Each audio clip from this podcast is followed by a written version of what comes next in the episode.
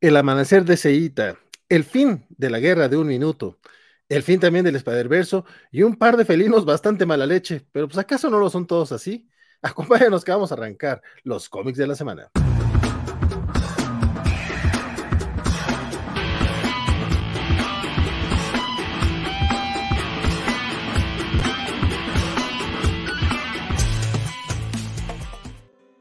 ¿Qué tal amigos de la Covacha? Estamos ya arrancando el programa número 142 de los comiquitos de la semana en esta ocasión y para no fallar a la buena tradición, desde la Perla Tapatía batallando por ahí con su iPad nos acompaña mi estimadísimo. Pero no te por acá amigos, estoy, estoy viendo a ver si, si puedo este, proyectar los cómics acá desde, desde, el iPad, pero mientras tanto los saludo. Feliz noche de eh, sábado de, de, gloria, ¿de qué es el sábado? Creo que, creo que no, no, no, resulta de mañana.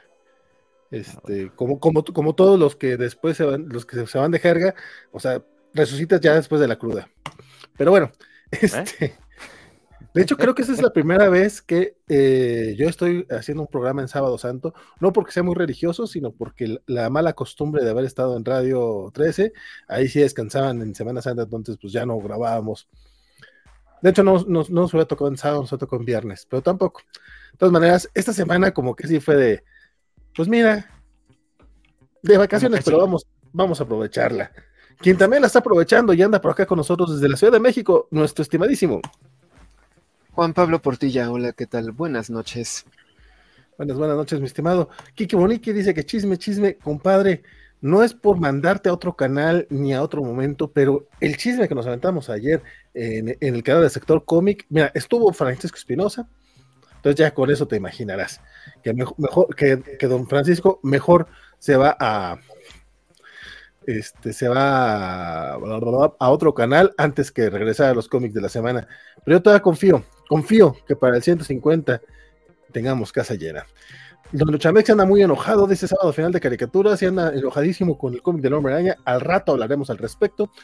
Hace buen rato nos decía también que el final de, de, de, All House fue mejor que la porquería de Miss Marvel y el cómic de Spider-Man. O sea, sí anda como muy, muy, enojado, mi querido Chamek. Compadre, siempre, siempre, siempre estás muy álgido. Tranquilo, respira, sé feliz. Fercano, saludamos al Fercano, que, buenas noches. Y Don Cono nos preguntaba hace rato que si había empezado este, este con Gal. Apenas, apenas nos arrancando, compadre. Este, y eso.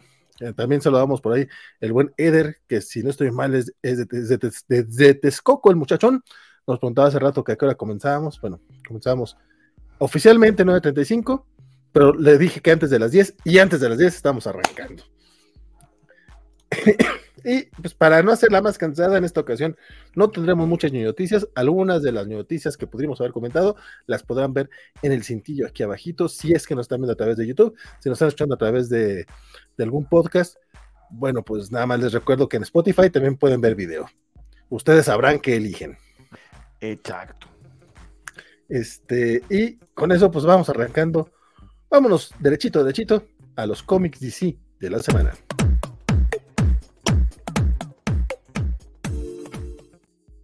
Qué violencia, Dios mío, nunca habíamos empezado así tan directo. Pues, eh, a menos de que. es mi copita de vino, mi jueguito previo? Me siento.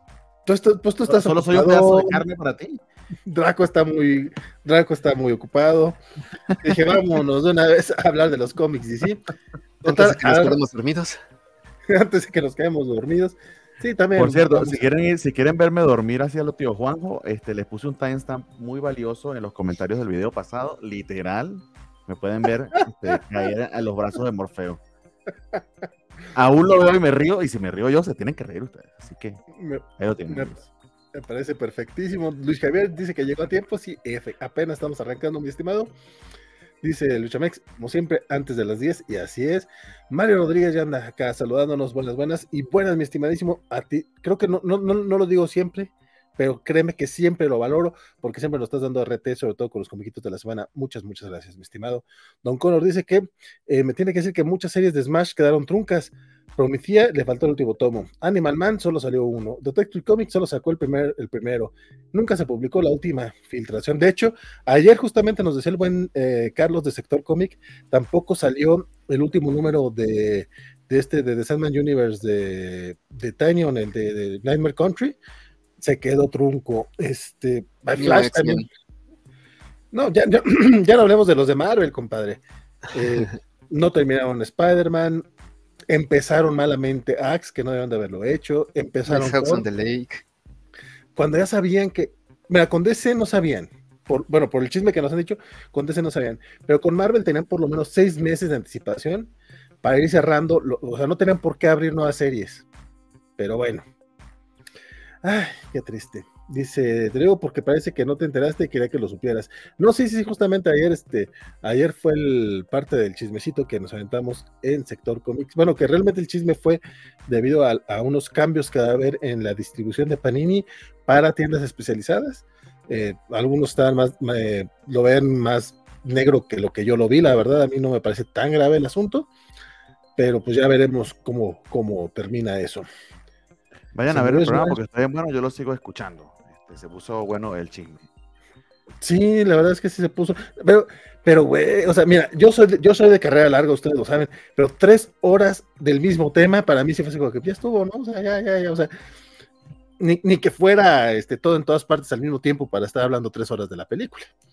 Pero bueno, ojalá algún día en Covachando hablen de Heroes Reborn, Amalgam, New 52 y cosas así. Creo que de Heroes Reborn ya hablaron, compadre, pero les pasaré tus recomendaciones de Amalgam, del nuevo 52. Este, creo que acá, acaban de- acabamos de hablar del universo Ultimate, este, el mi- miércoles pasado, este, pero sí, igual, creo que sí había por ahí plan. Pu- Estoy casi seguro que Heroes Reborn sí lo, sí lo trataron, porque fue después de Onslaught, y creo que Onslaught sí hablaron de ello. Pero puede ser que no, porque luego a veces se me van las cabras al monte. Don Edgar Vázquez dice, amigos cobachos, mira, yo dije Eder, era Edgar. Don Edgar Vázquez dice, buenas noches, llegando apenas y saludándonos desde Texcoco, claro que sí, mi estimado, qué bueno, qué bueno que andas por acá.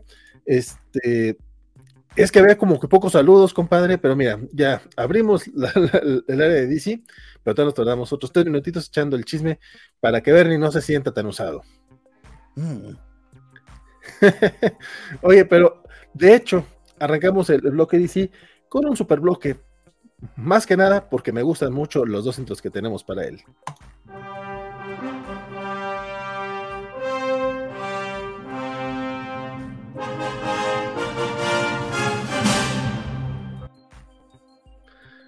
Toca hablar de Adventures of Superman, John Kent, hablando de cosas que nunca salieron con Televisa y que esperemos que cuando Panini empiece, este, pues sí le dé un poquito de amor a Jonathan Kent, a pesar de que los dos segundos to- el segundo tomo no esté tan chido, pero el primero y el tercero van a estar sabrosones.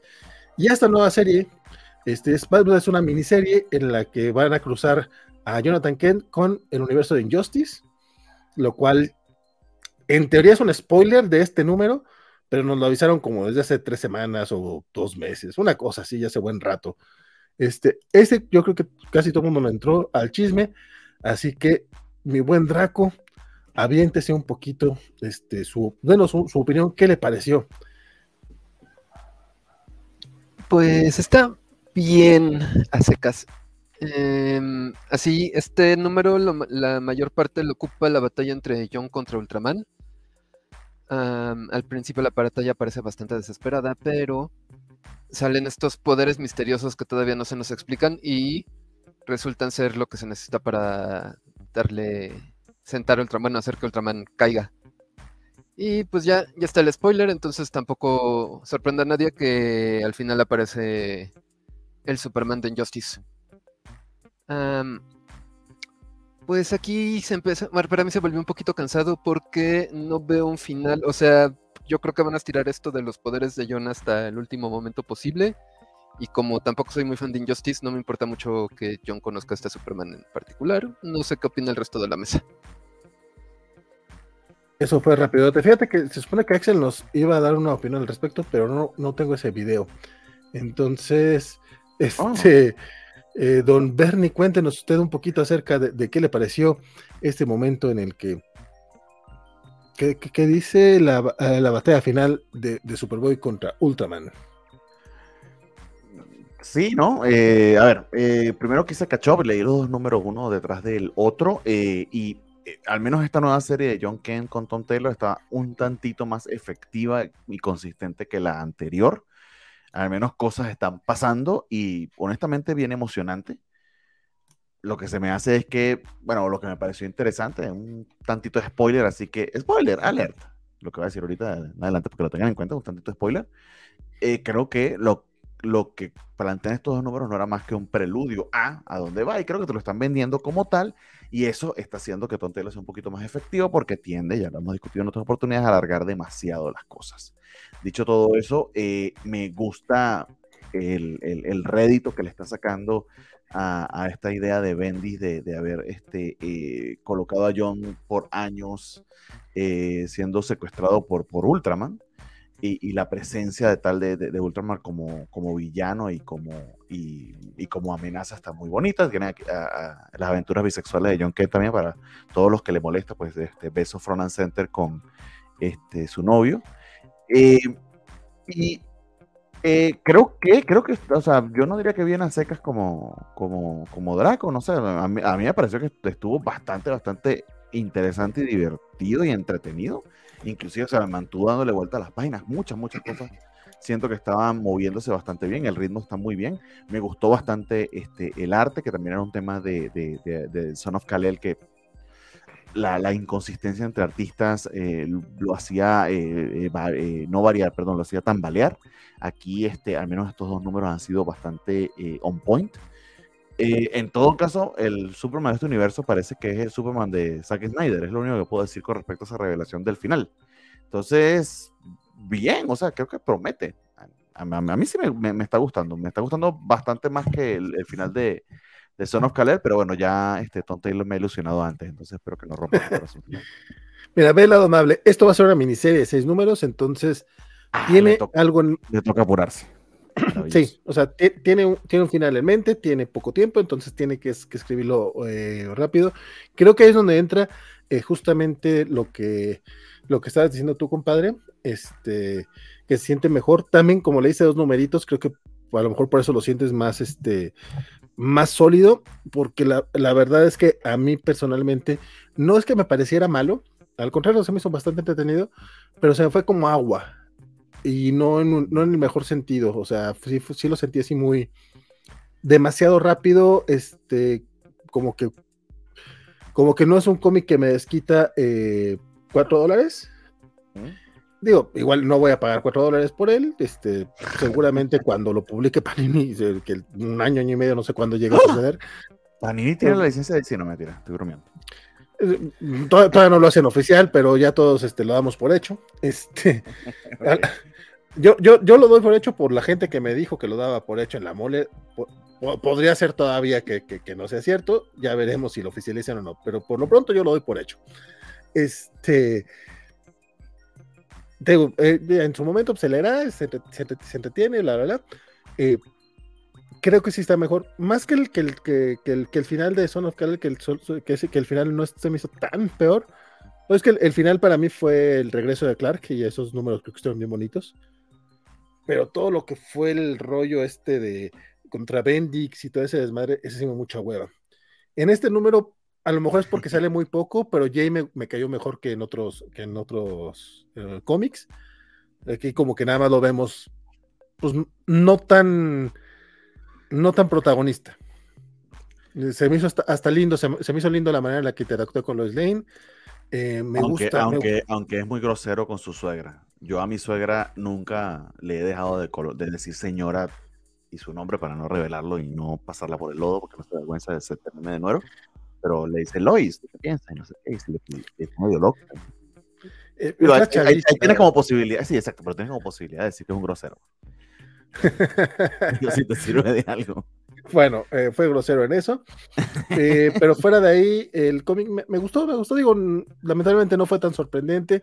Creo que el momento justamente de entre John y Ultraman, que debió haber sido un poco más catártico, no lo fue porque a fin de cuentas lo que nos quieren contar no es esta historia, sino, que nos quieren llegar la interacción de Jonathan contra el mundo de Injustice. Y también es este, este pequeño comentario en el que hacen referencia a Deceased, es como, ya Tom Taylor, entendemos que son tus juguetes, pero tranquilo, chavo. fuera de eso está, está, está bueno el cómic. La verdad es que este cómic está entretenido y es lo mínimo que podemos esperar de un cómic de Superman. Es Into the Taylorverse, básicamente.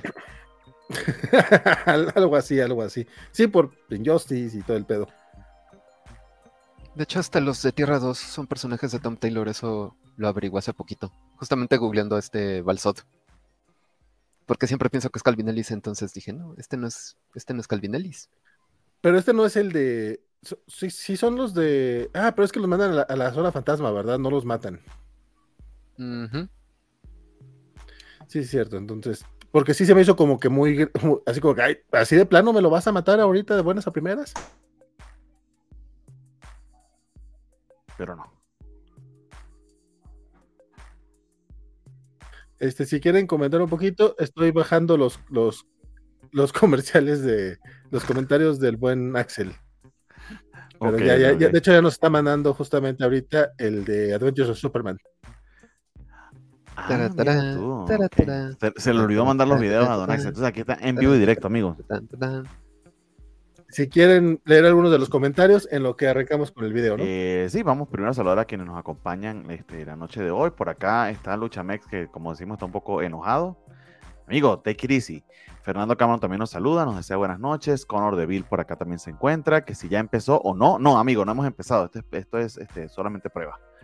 Eh, por cierto, estamos probando. Eh, yo quería saber si era posible y si se puede. Estoy transmitiendo a través de mi Twitter. Nos está viendo una persona que soy yo mismo. Entonces, sí funciona. Ahorita lo quitamos. Este, eh, chisme, chisme, nos dice este Kikimon, Kikimoniki, pero bueno, ya lo saben. Por acá Edgar Vázquez nos dice, amigos Cobacho, buenas noches, llegando apenas y saludando desde Texcoco. ¿Cómo te encuentras, amigo? Este, que propuso ser Covacho en vivo de la Casa Búho, a ver si lo aceptan, digo Luchamex. Eh, bueno, a ver si lo aceptan. ¿Cómo es que este Televisa va a dejar todas las publicaciones? Siguen promocionando suscripciones a National Geographic, dice Edgar Vázquez. No sé, amigo. Buenas noches. Aquí son las crisis de la edad en las tierras infinitas o las crisis infinitas de la edad este, mediana. Cualquiera de las dos, amigo Federico Blin. Muchas gracias por acompañarnos y por tus comentarios. Y que él también le dice Lois a mi suegra, aunque se llama Amelia. Yo también le digo Lois a mi suegra. Las nuevas generaciones le vale respetar a la suegra porque saben que nunca llegarán a matrimonio. Eh, ok. Chan, chan, Disculpa, vale, ya hiciste un directo sobre las etapas de DC en Smash. Y entiendo que algo similar hicieron en general, pero no sobre Smash en particular, ¿verdad? Hicimos el de Marvel y estoy preparando ya el de DC con Smash. Este, eh, ya por ahí contacté a Paco de Comics Man, a Carlos de Sector Comic, eh, seguramente a Miguel de, Mundo Geek y a este, al buen Carmix de El Café Comiquero. Queremos hacer un crossover para hablar justamente de las eras de DC en Televisa. Sí, sí, sí, sí está ese plan. Oh, qué bien, qué bien, qué bien. Y pues bueno, ya tenemos aquí la opinión del buen Axel Alonso acerca del Adventures of Superman. John Kent. Los cómics de la semana, este, cuando vean mi siguiente video van a ver que, como que me, es, me había saltado esto, entonces este lo grabé al final de todos los videos, pero es el primero. Entonces pues toca hablar de Adventures of Superman número 2, esta miniserie de, de, Tom Taylor sobre, sobre John Kent, continuando la historia de John. Este, pues digo, no reseñé el 1 la verdad es que siento que en el 1 pasan mucho más cosas que aquí, o sea, la introducción de Balsot, de los actores, de la premisa, y aquí la verdad es que es más bien este la despedida de, de John, como, como digamos que, que sus, los seres que lo rodean, este, el personaje favorito de Valentín, Lois Lane, este, este, cómo, cómo lo despiden ante esta misión por el multiverso que va a tener con Balsot, con, con Lois Lane de Tierra 2 bueno, con Red Tornado de Tierra 2. Este, y pues básicamente es como buena parte del número. La otra es la llegada de los personajes a este universo en donde está Ultraman este, causando destrucción. Este, y justo vemos esa, esa confrontación, ¿no? Como, como, como Ultraman se, se, enfrenta a este equipo, este, lo que sucede con, con los integrantes y esta, esta revancha, digamos, esperada con, con, con, con John. Digo, si ya siguen los sitios niños, ya saben que se spoiló, se super contó por todo el internet el, el giro de este número y qué pasa con Ultraman. Entonces, pues habrá que ver cómo avanza la historia, ¿no? La verdad es que no me parece el giro más interesante, pero pues, quiero ver cómo sigue progresando la historia. Entonces, este número no me parece perfecto, me parece un buen número de, de paso y planteamiento, pero justo, ¿no? Todo se, se, queda en el, en el giro final, ¿no? En ese twist, que habrá que ver cómo nos lo resuelvan, porque dependiendo de eso se verá qué tan qué, qué tanto peso tuvo este número, ¿no? Pero pues mira, le quiero seguir dando la confianza, entonces yo creo que sí voy a terminar la, la miniserie y aquí la estaremos platicando. Pues sí, básicamente lo que dijo el buen Axel, aquí la estaremos platicando después. Este, eso fue Adventures of Superman, Jonathan, número 2. ¿Algo que quieran comentar aparte? No escuché nada de lo que dijo Axel, pero tiene razón porque es Axel. bueno, con esto cerramos el super bloque.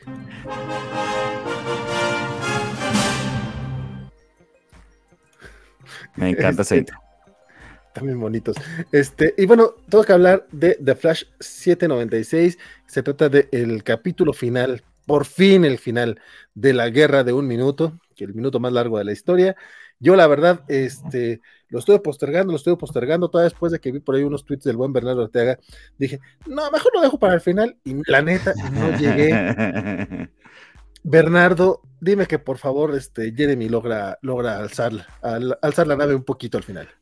Eh, Jeremy lo intenta, pero Roger Cruz hace todo su esfuerzo por estrellar eso de manera este, espectacular. Si creen que le echo hueva a los números anteriores, eh, o sea, uff, este señor llega a, a- a- a niveles inesperados de, de flojera. eh, o sea, pueden ir a mi Twitter a ver algunas de las páginas, pero literal hicieron en las batallas intercambiar a, eh, el arte de Cambadais con el de Pasadín y con el de, el de Roger Cruz.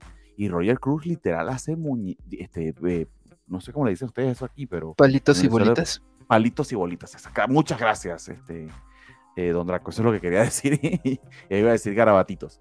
Palitos y bolitas. Eh, hace su mejor esfuerzo el colorista por darle forma, pero palitos y bolitas. En las escenas más dramáticas que, fueron, que le dieron las últimas partes de la batalla, y Roger Cruz es, eh, amigos, o sea, es como comerte una hamburguesa y que el centro de la carne, no sé, esté crudo, podrido.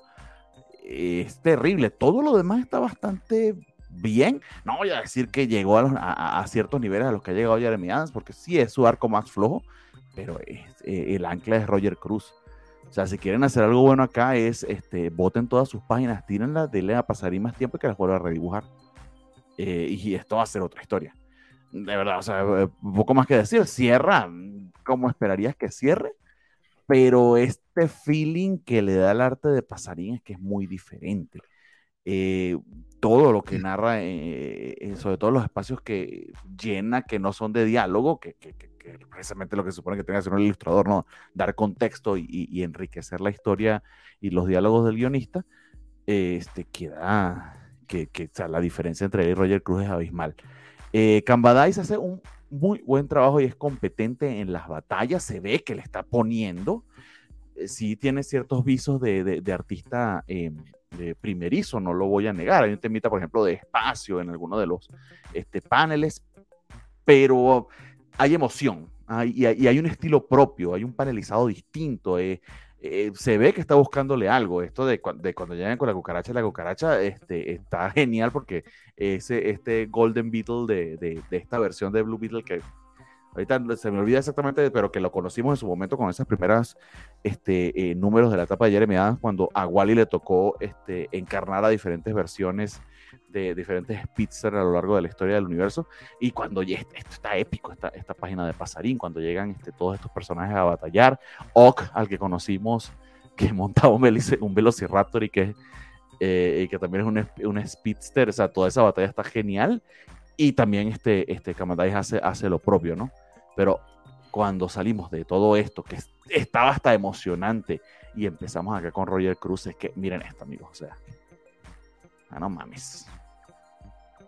Vean las páginas, las páginas que les acaba de mostrar de Pasarín y vean esto. O sea, si nos están escuchando solamente, por favor, vayan a mi Twitter, arroba Bartiak, o vean el video si lo tienen en, Spotify, váyanse a YouTube para que puedan entender lo que les digo. O sea, este, este perfil acá, eh, en fin, o sea, el nivel de hueva no es normal. Se ve que esto. O sea, no voy a decir que yo lo hubiese dibujado mejor, porque no creo, pero yo lo hubiese dibujado así. Y yo no sé dibujar un carajo. Yo me he dibujado igual que este. O sea, sí, o sea, lo- es súper mamón. Lo siento si Roger Cruz es español y llega a leer esto alguna vez.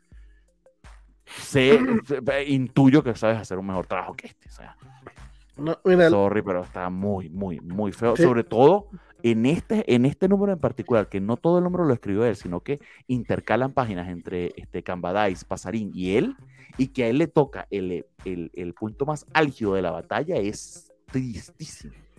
Es un bajón terrible. Perdón, perdón.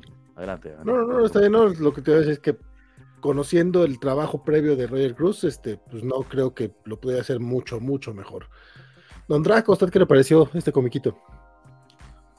Pues coinciden muchos este, puntos con Bernie. El arte de Roger Cruz cada vez este, más simplista. Y aquí no es un simplista bonito que, que te deja así como la línea limpia y que puedes apreciar como el dinamismo. Aquí simplemente es como línea, línea, línea, este, te entregó rápido. Entonces eso no está muy padre, pero lo que sí me gustaron mucho fueron los segmentos de Pasarín, que aparte son los segmentos donde, donde está Gold Beetle. Y tenía, tengo poco de conocer a este personaje, yo lo recuerdo de Future State. Bueno, no lo recuerdo, realmente lo tuve que googlear porque conocía al personaje de algún lado, pero yo no leí el principio de lo de Jeremy Adams. Entonces aquí hay como una cosa muy chistosa que no sé cuántos fans de Doctor Who tengamos en la audiencia, pero pasa que Gold Beetle está conociendo a la familia Flash en desorden, que creo que sí es como... Bueno, yo lo tengo ubicado como por Doctor Who, pero supongo que podría llegar a ser un tropo de, de viajes en el tiempo. Entonces, lo que yo decía es que es como la River Song de, de la familia Flash hasta Gold Beetle. Y Sí, está, está bonito, está bonita esa referencia porque sí la caché. qué bueno. este, pues sí, poco más que decir. Aún así, Jeremy Adams logra que te gusten, o sea, que te gusten los personajes, que te interesen, entonces, y los conoce muy bien, entonces yo creo que disfrutar estos últimos números de Flash, creo que nos quedan dos o tres, y pues ya de ahí saltaremos a Linterna Verde. Nos quedan tres y una historia corta en el, en el 800. Pues, ¿qué, qué cosas Que- con el que buen... pensaría este, que es para terminar su etapa. No, eh, y, y de hecho, o sea, aquí aquí tengo el segundo, bueno, así que déjenme, van, van a ver un desmadre aquí en mi, en mi, este, en mi fondo de pantalla, así que, este, óbvienlo un momento, pero sí quería mostrarles, aquí tengo el, el- segundo volumen de, de Jeremy Adams y en este está incluido esa historia maravillosa con el Dr. Fate que literal la resuelves tú como lector, ¿no? O sea, que tienes que tener la versión física porque te van diciendo, voltea la página, súbela, ahora voltea el libro por completo y vas moviendo y ellos van saliendo de problemas porque tú vas resolviéndolo de esa forma. Eh, eso estuvo maravilloso, lo dibujó Pasarín. Entonces, eh, no eh, básicamente lo que les pido, no juzguen la etapa de Jeremy Adams por esto, es una lástima que termine así, pero nos dejó al menos esos dos primeros volúmenes de su etapa en Flash, este que es el segundo y el primero que de hecho eh, la, eh, la Covacha rifó uno de esos números, este, están maravillosos y Televisa llegó a publicarlos. Ojalá que retome Panini esto, lo dudo, porque para el momento que va a entrar más bien creo que se va a sentir tentado más bien a lo de a lo de Salzburg, ¿no? Pero, pero bueno, en fin, este, una lástima. Ay, sí, quién sabe cómo le vaya ahí con ese desmadre. Mm. Pero bueno, ojalá se pueda retomar un poquito esta etapa. Tenemos aquí algunos comentarios. Dice Kiki Muniki que el minuto más largo sigue siendo el de la explosión del planeta de Piccolo en Dragon Ball Z. Te la voy a creer, compadre. Te lo voy a creer. que Es que, es que yo no vi Dragon Ball. Yo avalo ese comentario. Adoramos Flash, pero esta es una y eso que Flash no decayó a esto y el minuto más largo, Freezer vs. Cuckoo, también este, dice el buen Luchamex. Y pues bueno, con eso arrancamos el inevitable Batibloque.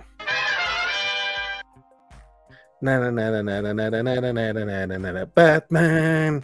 Porque ahora mi estimado Bernie no lo dijo.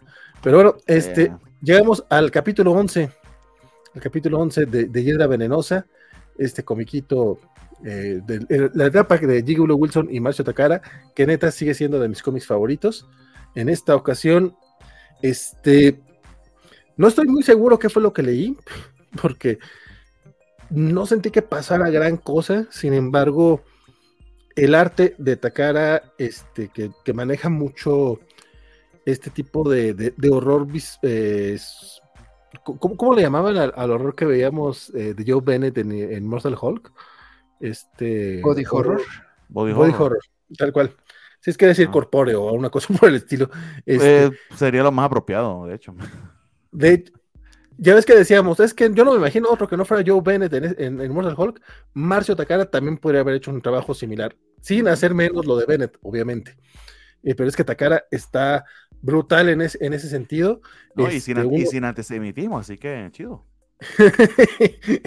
y por lo menos ahora, te- eh, hasta ahora seguimos, este, sí, sí, sí, este, racism free, entonces eso, eso está bonito. Sí, no, sí tienes razón, hay que, hay que resaltar ese tipo de detalles cuando tenemos este, artistas de este nivel.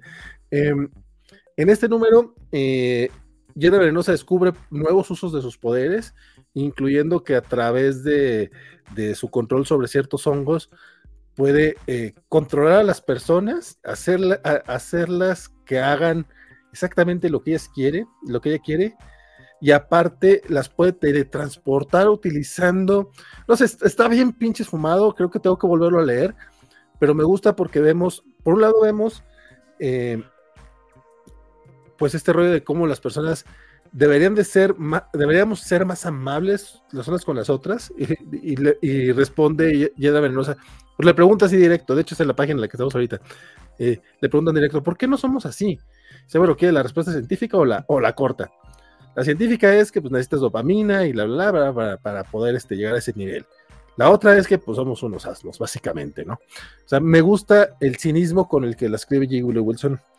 Y también este, este, este pequeño toque de, de crítica antisistema, corporativismo. Digo, yo sé que decir, estamos hablando de un cómic que, que vende DC, que es parte de Warner Discovery, o sea, yo sé que es- llega a ser un tanto hipócrita el asunto, pero pues si no es en este tipo de, de panfletos, pues también, do- pues qué bueno que se puede, que se permita, pues que no haya tanta este, censura al respecto. Si realmente fuera antisistema, publicaría su propio cómic con su propio personaje.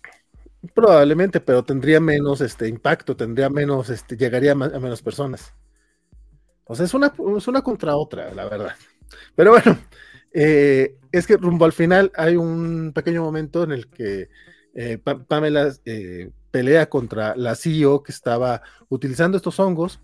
Originalmente eh, tenía el plan para que fuera algo así bastante buena ondita.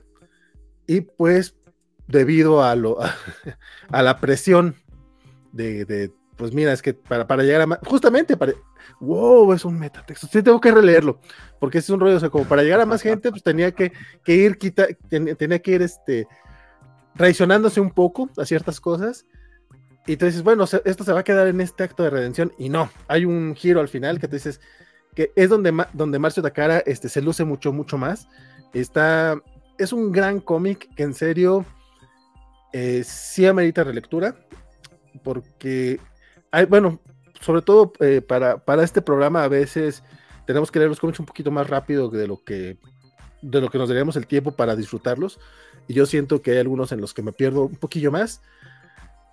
Este fue mi, fue mi caso en, Día de Venenosa porque me encantó, pero sí siento que se, eh, por leerlo como con prisa eh, se me perdieron algunas cosillas. Pero sigue siendo chulada, eh, la verdad es que adelanto, no fue mi cómic de la semana, pero ahora le echo, le echo más la culpa a mí, o sea, a la manera en la que lo leí yo, que al cómic en sí mismo, porque sigue siendo una cosa hermosa. Muy bien. Y bueno, este, a continuación, toca, a continuación toca hablar de Batman 134, la etapa de Chip y Don Axel Alonso, que no está en cuerpo, pero sí en, el, sí en espíritu, nos da su opinión. Pues, este, pues otra, otra vez no puedo acompañarlos físicamente, pero pues aquí estoy compartiendo un poquito mis impresiones de mis lecturas de la semana. Este, y pues empezamos con Batman, este Batman 136, 34. Ahorita vale, ahí pondré el nombre, el número correcto. Este, pues básicamente seguimos ahí con las aventuras de, de, de, de Bruce Wayne, del Bruce Wayne de, de- del universo de los cómics, llegan a este otro universo en donde, este, pues digamos que el Bruce que digamos que sí actuó como debía actuar un millonario que quiere resolver la, la, desigualdad, este, pues este, vemos que en este universo, pues hay versiones muy retorcidas de Gótica, lo que ya ha trabajado Chip Zdarsky, pues aquí vemos que ya está enfrentándose al que digamos dirige todo este, este Red Mask, ¿no? Este, justo Gatúbela lo lleva a las catacumbas donde encuentra este personaje y en un mes básicamente el enfrentamiento de Batman contra, o el primer encuentro entre Batman y esta este personaje está al mismo tiempo que se enfrenta pues a, esta versión de Ghostmaker, a una versión de Ghostmaker este, y de otros héroes y villanos de, de, de, de, Batman, pero adaptados este, a este otro universo, ¿no? Este, no quiero spoilear quién resulta ser este, la verdadera identidad de Red Mask, aunque digo no es tanta sorpresa, es alguien de la galería de villanos. Este, y pues ahí tiene un plan muy coherente, digamos, con este avatar que representa. Se explica como la, cómo, toda esta situación tiene que ver con el multiverso. Entonces, este, pues me parece eh, una historia que ya va agarrando atracción, creo que queda claro que quiere contar. Entonces, pues habrá que ver cómo se resuelve. Y por el otro lado, la historia B, este, el backup, este, pues sigue con esta aventura de Team Break usando, buscando justo que Toymaker le, le ajuste el arma para saber a dónde fue mandado este Bruce Wayne, ¿no? Este, aquí se nos explica justo que, que ya con Toymaker este, trabajando para Team, este, pues de que Failsafe ajustó un universo específico a esta arma y que pues Toymaker no sabe exactamente cuál es. Y justo esta es la excusa para que veamos a Team viajando por distintos puntos del multiverso, ¿no? Entonces, pues ahí eso va a llevar a una situación emocional que los que conocen la historia de Tim, pues creo que les va a parecer como satisfactoria de ver. Entonces, pues eso, la verdad es que está, está muy bien, la verdad es que eh, eh, pues mira, todos se van a quejar de un personaje así, lo mismo está pasando con Spider-Man, pero la verdad es que creo que Chip, Zdarsky, salvo algunos tropiezos de ese primer arco que sí está como raro, creo que este está contando cosas interesantes del hombre murciélago y de su reparto. ahí la opinión del buen, del buen Axel, pero sé que no fue, no fue el único que lo leyó. De hecho, lo leyeron también ustedes dos. Don Draco, pase usted su, primera opinión antes de dejar que el buen Bernie se explaya. Uh.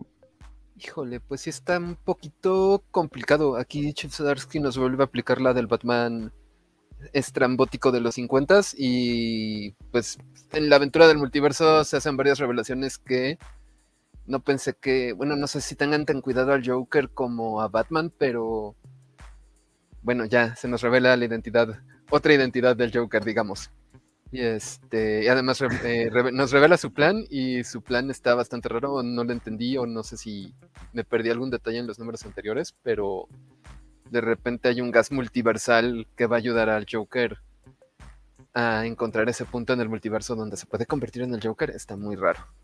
Y este, sí me perdí un poco, tal vez la estoy pensando demasiado y debería de simplemente sumergirme en la fantasía, pero esta vez como que, no sé, sí me perdí un poco el buen chip. Aún así, tiene como un buen momento de Batman y Catwoman, que tal vez no spoile. O sea, el Batman sigue, hace una cosa muy de Batman que es confiar en Catwoman, aunque ni siquiera es la Catwoman, su, su Catwoman, entonces su Selina entonces es un voto de confianza bastante grande para ella.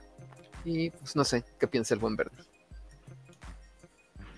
A Draco sí no le importó que, Axel no quería, no quería contar el spoiler. a, mí, me sorprendió un poco, pero pues bueno, eso me pasa por no estar al día con Batman, ¿verdad? Es mi culpa. Sí, supongo. Perdón, Axel. perdón todo, güey. Pero bueno. Axel sí supo quién era Red Más, compadre, yo no sabía. Eh, sí, exacto. perdón, todo el mundo. En fin. Este, primero, eh, Mike Hawthorne, eh, creo que es Mike, por cierto. Em, sí, recuerdo que cuando estuvo en Daredevil no nos gustó tanto. y que la serie esa que tuvo con Wonder Woman, escrita por Stephanie Williams, si mal no recuerdo que la leyó por completo Francisco, uno de los últimos cómics que leyó antes de irse definitivamente del programa para nunca más volver este, eh, el arte este, tambaleaba. Pero, pero, pero, pero siento que aquí ha recuperado un tantito, eh, sobre todo el impacto. Si tiene un, un, tema con las narices medio raro, pero creo que, eso es estilo y bueno, habría que perdonárselo. Eh, pero sí está siendo un poquito más efectivo que, que lo que lo he visto nunca. dicho eso, sí está un tantito más entretenido este segundo arco de Sedarsky, pero yo sí sigo esperando como que arranque con este punch definitivo que quisiera esperar de él en Batman. Ahora, eh, estoy jugándolo con un parangón muy alto, porque es Sedarsky, este, y creo que se merece ser jugado así. Pero, pero está bastante más divertido que lo que jamás nos entregó Tinyon, este, sin duda. Eh, bastante más eh, al punto. De hecho, tanto el arco anterior como este se va moviendo mucho más rápido y no son aburridos. Este, eso, eso es bastante eh, importante porque uy, cuando un cómic tan popular como, como lo es la serie regular de Batman es una hueva leerlo, este, algo está fallando grave, grave, gravemente. Eh, interesantes las metáforas que utiliza acá, este, la mismísima presencia, por ejemplo, de Ghostmaker, eh, personaje creado precisamente por Taño y Jorge Jiménez, y que, y que justo no lo está dibujando este Jorge Jiménez, pero su presencia acá y que que lo utilizó en esa miniserie que hizo sobre, sobre la juventud de Bruce, pinta algo eh, chido, entretenido, interesante. Eh, me perdí un poquito con esta anécdota entre este, Superman y Bruce Wayne y cómo logra Bruce eh, vencer a este Superman de este universo. Sí, qué diablos. Ese fue no lo entendí, lo de Nightmare, pero bueno, en fin, quizás una referencia. miedo. o es una referencia a algo anterior o, no sé qué. En todo caso, está chévere la historia de Sasuke, pero de la que yo quiero hablar y que no voy a espolear nada, Draco, por favor, contente, es la historia de eh, Tim Drake. Oye, nada más, perdón, perdón, adelante, adelante en defensa del, defensa del buen Draco, él solamente utilizó nuestra política de si no me gustó, me vale madre, yo spoileo. Sí, sí, sí, hecho lo contrario. Lo, lo, lo, lo, triste es que, pues al parecer a los demás sí les gustó, ¿eh? nomás fue Draco el que dijo, chingue su madre, ahí va. Por, eso no he spoileado Robin. ok, ah, Bueno, exacto, y aquí voy. La historia de Tim Drake, que, es el Robin para Sedarsky, tienes que leerla, Valentín. Está preciosa y lo demás es un poco. Creo que Sedarsky es fan o, su Robin favorito se nota mucho que creo que es este, precisamente Tim Drake. Entonces está muy, muy, muy linda. Eh, y funciona tan bien como funcionó la historia paralela de Catwoman en ese primer arco. Eh, nada, está bastante bien, está bastante redondito eh, el bando de Sedarsky. Quizás es que yo estoy esperando más. Entonces, nada, o sea, continúa siendo bastante divertido y estoy montado, estoy montado en él. O sea, comparado con, con, lo que fueron las series anteriores de Batman, esto está muchísimo mejor. Entonces, that's it.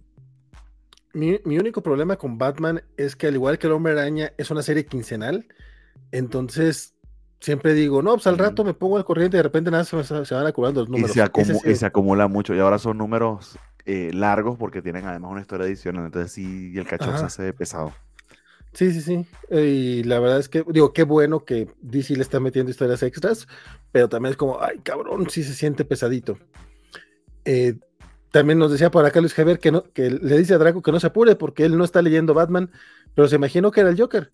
Siempre es el Joker. Me encantó ese remate. Y el buen Banjiro nos dice que Tynon y Williamson eh, lo decepcionaron. Si no me quiero ilusionar con Zdarsky. Fíjate que Mm, está mejor. te, puedo decir, te puedo decir que esto, esto, hasta ahora está mejor. Fíjate que yo no, yo no he leído estos números, pero creo que ustedes no lo entendieron y tienen que volverlos a leer. No, no es cierto. Este... Eh, está bueno que no se tome en serio. Sí, eh, a eso iba. Más bien creo que, que, se está yendo por el lado de. Mira, desde el momento en que utilizó su calzón como, como una, máscara. una máscara para poder entrar por la atmósfera, ahí uno ya debe de decir, este cuate está en el plan era de plata y no está mal. Y aquí lo que entendimos fue que le habló feo a, Superman y le volteó los ojos.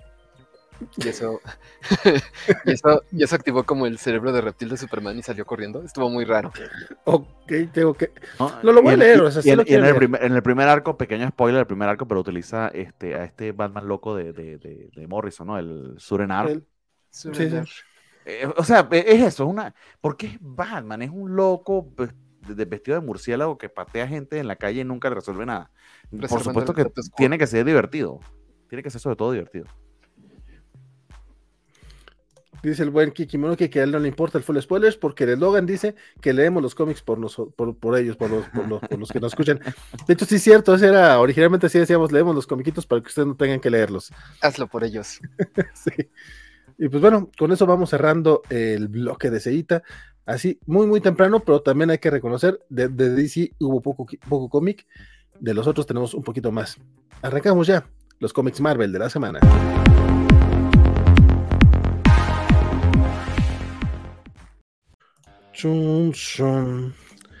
Y antes de entrarle de lleno a Marvel, vamos a irnos afuera de Marvel. Se trata de Planet of the Apes, número uno, que el buen eh, Bernie dijo, a mí me gusta la ciencia ficción, yo le voy a entrar a este comiquito. Que no es el único cómic que trae Marvel fuera de su universo, o sea, aparte de traer toda la línea de Star Wars, ya ha estado publicando también Alien, Depredador, este, y ahora le entra también al planeta de los simios. ¿Qué tal estuvo este primer número, compadre? Pues de hecho, no sé si están estrenando o no, porque yo no lo vi ni en los cómics de Alien, que de hecho ya va. Los está escribiendo Philip Kennedy Johnson, por cierto, los de Alien con este, eh, este español La Roca, se me olvidó su nombre, Salvador La Roca. Honestamente, he escuchado buenos comentarios al respecto, yo no les he entrado. Eh, y a su vez también eh, ese primer arco de Depredador de Marvel que tardó como un año en salir, créeme que se los recomiendo, está bastante, bastante bueno. Pero ninguno de los dos vi este símbolo aquí de 20th Century Studios. Me parece que están estrenándolo con Planet of the Apes. Que por cierto, yo también medio investigando para esto, y, que, y creo que alguna vez lo comentamos en la, en la Covacho, no recuerdo, pero Planet of the Apes tiene historia en los cómics. Es una franquicia bastante eh, amplia. Eh, por supuesto, tiene como 17 mil películas, de, este, de las cuales yo nada más he visto en la primera. Y la primera de la serie de Ay, del director este del Batinson, se me olvidó. De Matt Reeves, de Matt Reeves. Matt Reeves, exactamente. Que por cierto, una escena de esa película se la copió otra vez en el Batman y nadie ha dicho nada de eso. Pinche película sobrevalorada. Pero dicho todo eso, este, e, esto está seteado en, e, e, en esa Beginning of the Planet of Day, ¿no? Esa, esa trilogía de, de, de, este señor que se me volvió a olvidar el apellido. Este, y creo, creo que sí te serviría un tanto haber visto las películas pero te serviría como para darle contexto. El cómic por sí solo funciona bastante bien en ponerte en lo que está pasando y eso está, se agradece, porque de eso se trata estos cómics de franquicia, ¿no? Este, llenar espacios, pero que sean, desde ser medidas, si se trata de un número uno, que sean este, newbie friendly, y creo que lo son. Nos habla básicamente de la premisa de esas primeras películas, que es que estaban utilizando a chimpancés este, como eh, sujetos experimentales, eh, resultaron ser eh, inmunes a un retrovirus que terminó siendo una gran, gran pandemia que afectó a la humanidad, tipo el coronavirus, pero mucho peor, pero que eh, estaban buscando una, una, una, cura para el Alzheimer y eso hizo que desarrollaran una inteligencia eh, mayor este, los simios. Entonces, te ponen ese setting y empieza la historia como tal luego de esa pequeña introducción que está bastante, bastante bien. El arte muy efectivo, muy expresivo lo cual esperas de algo que, eh, aunque ciertamente hay unas bastantes escenas de acción y de ciencia ficción, está este, eh, eh, enraizado en personajes creo que lo logra. pero no me dejó una impresión más allá de, ah, ok, me vas a contar quizá un detour de la, de, la trilogía, bien, pero nada así que yo diría, oh, wow, qué, qué, qué emocionante esta historia. Se siente que se para por sí misma, no lo voy a, no lo voy a negar, pero, pero también como que eh, arrastra demasiado lo de ser complemento de las películas. Más, sí he de agradecer que es complemento de las películas modernas, en el aspecto de que creo que ya todo lo que tuvo que ver con, con, con la, no sé, la, la, época setentera y ochentera del, del, planeta de los simios, creo que ya quedó un poquito, quedó un poquito en el pasado y darle esta oportunidad de renovarse este, tanto en, en cómics como en películas, creo que es lo que las ha hecho este, interesantes. Entonces, eh, eh, bien como primer número, puede que le, siga, pero no me atrapó como, digamos, sí me pasó con esa serie de Depredador, que siento que se paraba inclusive por sí solita, en el sentido de que si no existiera Depredador en lo absoluto y existiese ese cómic, hasta se, hasta se pudiera entender y apreciar por sí solo. Eh, este Planet de Apes, por supuesto, está muy parado en el resto de la franquicia, que es medio justo criticarlo demasiado por ello, porque creo que es como que el, sentido de este tipo de cómics, ¿no? Pero bueno, a veces hay esas raras avis que, hay que señalar y bueno, también debo, debo comentar. Entonces, eh, bien a secas en, líneas generales, este, interesante y bueno, lo leí porque era el número uno y porque Marvel está estrenando este imprint de 20th Century Studios. Entonces, quién sabe que otras eh, eh, franquicias de 20th Century Fox se atreva Marvel a publicar. Hasta ahora creo que se ha ido por las seguras que ya tienen historia en los cómics. Eh, y, nada, vamos a ver qué, qué, tal le va esta, esta primera obra. Sí debo destacar, por cierto, rapidito el arte, ya vieron algunas de las páginas, de verdad que está eh, bastante, bastante, bastante. ¿Es así? Fíjate que no sé cómo está el tema legal, no sé si alguien Depredador vayan a estar bajo este mismo sello de Centro Estudios te escuchas un poco lejos, Valentín. No sé si acerca un poco el micrófono. A ver, a ver, a ver, a ver. Mucho mejor, mucho mejor, mucho mejor. Sí. Va. Este, creo que no sé si esto del 20th Century Studios, este sello vaya a caer también para Alien y Depredador, porque como bien dices, lo están estrenando con esta mm. serie. O sea, legalmente no sé si pertenezcan o no. Es que esos temas legaloides son un rollo. Es como, por ejemplo, ahora que los de Conan clásicos que está publicando Panini, a partir de enero, no sé si lo notaron, ya no se llaman los clásicos Marvel. Ahora se llaman nada más los clásicos de Conan el Bárbaro. Porque del año pasado eh, Marvel perdió la licencia nuevamente de Conan. Entonces ya están con Titan. Y aunque pueden seguir publicando los cómics de Marvel, en... no, pueden usar el nombre de Chazam, digo, de Marvel. Ajá, en portada ya no lo pueden utilizar. Entonces está así como, ok. Pero son los clásicos Marvel a fin de cuentas, ¿no? Entonces aquí no sé cómo está el tema de 20th Century Studios. Nada más un, aunque como ahora 20 Century Studios es de Disney, creo que les vale. O sea, que creo que lo pueden hacer, no sé. Es como que mantener la marca, supongo yo. Sí, pero no, pero no sé si Alien y Depredador sean una licencia aparte, es a lo que me refiero. Ya, ya, ya, gacho, gacho, gacho. o sea, nuevamente puede ser que sí, y resulta que el próximo número de Alien ya tiene el, sello y decimos, mira, vale, sí los tiene, ah, chido y ya. No pasa de eso, va. Y, es medio raro. De hecho, tenemos un cómic de Disney no publicado por Marvel. Porque Marvel creo que nunca ha publicado eh, las licencias de Disney. Esas, mm. Disney decidió dejárselas a. Por ejemplo, lo de este. bueno, que ya no lo va a publicar más nunca, no lo de, lo de la rosa, pero todo lo que es Mighty Dogs y demás, tú pensarías que pudiera salir por Marvel desde que lo compró Disney, aprovechar ese mecanismo y juntar las dos, las dos franquicias, pero, pero no. Ahora mismo no recuerdo si ha habido cómics Marvel de Disney, me imagino que sí en algún momento de la vida. Eh, mira, déjeme googlearlo y si, alguno de la audiencia lo recuerda, pues nos lo dice, pero creo que no, creo que Disney, sus franquicias de, de, cómics siguen, bueno, no, no ah, sus, propiedades siguen este, franquiciándolas a otros, pero no se lo sé Adelante, era como tenía de él al principio, allá en los 40, creo. Pero sí, y ahorita pues tienen una contra boom, no sé. Pero, por ejemplo, el, que revisé hoy lo sacó Dynamite. Este, hay, hay unos que incluso los publican Joe Books, que son de, de Canadá. Los de Darwin Duck, por ejemplo, son, son de Joe Books, si no estoy mal. Y la mayor parte de los cómics de Disney se, los hace Panini en, en Italia, entonces. Pues hasta eso. Y, en Estados Unidos he visto en Dynamite, en IDW, este, y, e inclusive eh, eh, en Boom, ¿no?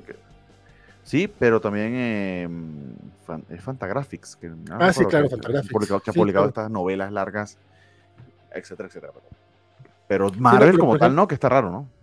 Pero por ejemplo, ahorita de Star Wars lo van a publicar tanto en Star Horse como en Marvel. O sea, ya hay cómics de, que, de, Star Wars que está publicando Dark Horse. Está, está, muy curioso el tema legaloide. Por acá Federico Uri nos decía que quizá el Batman de Chip es el año uno de, Adam West. Uno nunca sabe. Eh, un tan, un, tan. No. ¿Está temblando el o qué? No, nada más se me cayeron unos comiquitos por ahí. Dice que no leyó el final de Star Wars Hidden Empire. Shame, shame, shame. Oh. Y Don Kiki Moniki nos dice: puede ser para el usuario de a pie que no crea que Spider-Man saldrá de ahí. Hay algunos, hay algunos que se las creen. Y hablando del hombre araña, arranquemos con el bloque arácnido.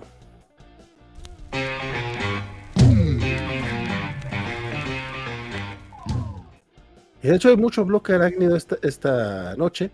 Arrancamos con Spider-Man Shadow Clones número 2, esta miniserie eh, que, básicamente armaron para para darle, armaron a partir de, una serie de portadas variantes de Spider-Man en la que la, veíamos como distintos villanos del Hombre Araña.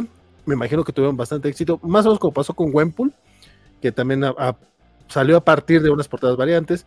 Tiene éxito la portada y dicen, bueno, pues vamos a sacar un cómic al respecto.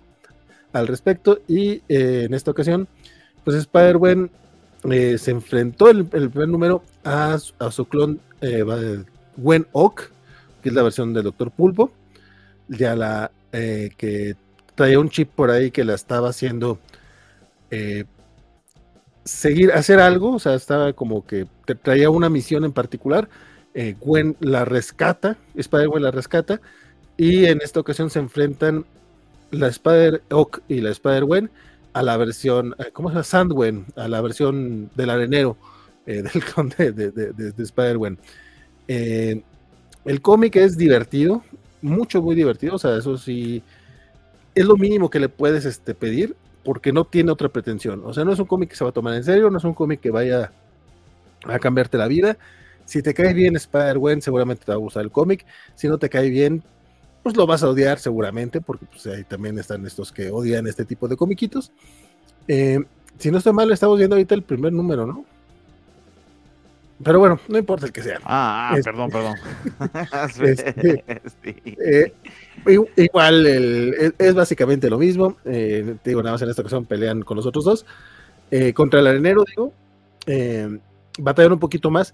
Si acaso lo que me gustó es de que sí hay este pequeño momento en el que la Spider Oak se pone en el plan de que, güey, ¿por, por qué le, ¿por qué haces caso a personas inferiores si tú eres más inteligente que los demás?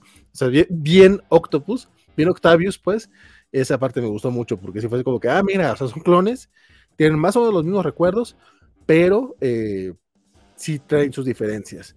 Ya veremos más adelante cómo es la, de, la del arenero, porque el spoiler, digo, es un cómic muy simple, entonces no, no, no, no lo considero super spoiler. Si le quitan su, su chip que la hace mala, y en el próximo número pues se enfrentará al resto de las seis siniestros. Entonces, divertido, a secas, sin más, sin más pretensión. El único comentario que yo haría es que tienen que decirle al portadista que. eh, eh, hay- ah, Ay, eh, ¿cuál, es la talla, ¿Cuál es la talla de sostén de Gwen? Porque no coincidieron ahí el artista de interiores con el otro. Eh, es, que, es que la portada es de Nakayama, pues tienen que vender. Básicamente. Spider-Man Shadow Clones. Y luego, otro de los comiquitos de la semana, aparte del Batman y el Red Mask, otro de los que hicieron ruido esta semana se trata de Spider-Man número 7, que es The End of the Spider-Verse. En teoría debería ser el final del Spider-Verse, pero realmente no hay ningún final, más allá de que se acabó el arco. Y y neta, también me voy a ir full spoilers, no porque sea malo en particular, sino porque se trata de un comiquito demasiado sencillo cuyo final es no es nada importante, o sea, no es ah, eh, al, al final eh, lo que sucedió en el número anterior es que con la daga de la vida eh, casi matan a Morlun y liberan todas las almas que Morlun se había comido, co- comido de los tótems arañas. Eso hace que todos los personajes que habían sido eh, absorbidos por la avispa regresen a ser ellos. Y todo, todos, todos, todos los Spider personas este, se, van y enfrentan a este tótem de la avispa eh, y terminan acabando con ella. Bueno, sí hay un pequeño girito por ahí porque sabíamos que, que, Peter Parker ahorita en este momento no era el hombre araña. Eh, hubo por ahí algo raro que creo que no explican realmente. Simplemente cuando quitan del, de la red de la vida a Spider-Man, solo quitaron a Spider-Man, pero Peter Parker sigue existiendo. Entonces en este número, pues regresa el hombre araña. No es como que tampoco super spoiler, porque pues Spider-Man ni siquiera es la serie principal del hombre araña, no es Amazing, pues. Está muy curioso que, tuviéramos dos, que tengamos ahorita dos títulos de Spider-Man, que en teoría se sienten como que son la línea principal, pero cada una va por su lado. Entonces, güey, o sea, mientras estamos viendo todo el desmadre de, del misterio de Mary Jane y todo lo que pasó con Peter y bla, bla, bla, con Seth Wells, acá tenemos este momento de definición importante para el Spider-Verse, como Cindy Moon se convierte en la, la elegida y y lo que, lo que era predecible, ¿no? O sea, sí, sí, en algún momento eliminaron de la red de la vida a Jessica Drew.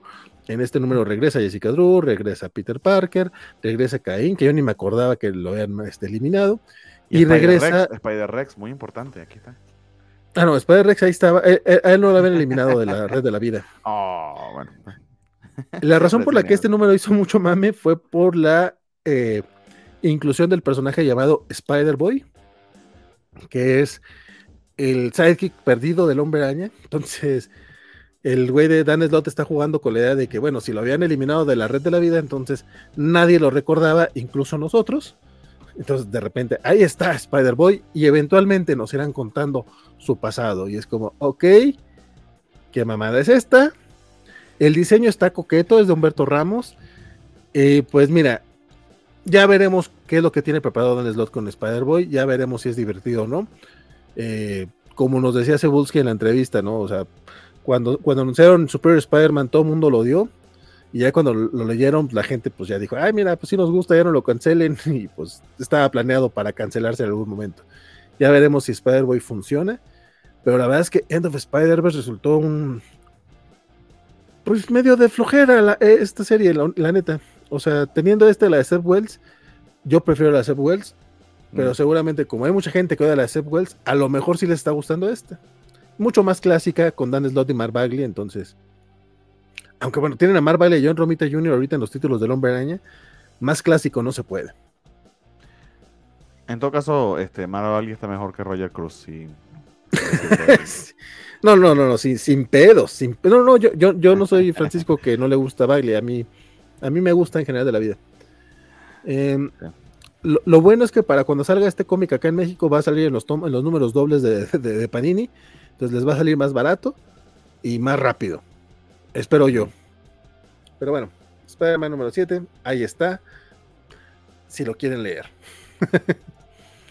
eh, Amazing Spider-Man número 23. Ya te digo que hoy hubo, mucho, mucho hombre araña. Pero como ya estoy hablando yo un muchote, mi estimado Bernie, aviente usted su opinión al respecto de este numerito. Eh, pues sí, pues mi primera pregunta sería, ¿qué es lo que la gente odia de lo de Seth Wells? No termino de entenderlo. Eso se me hace a mí... Se me hace muchas ganas de odiar por odiar, amigos médicos. ¿Verdad que sí? Poquito, y poquito argumento, honestamente.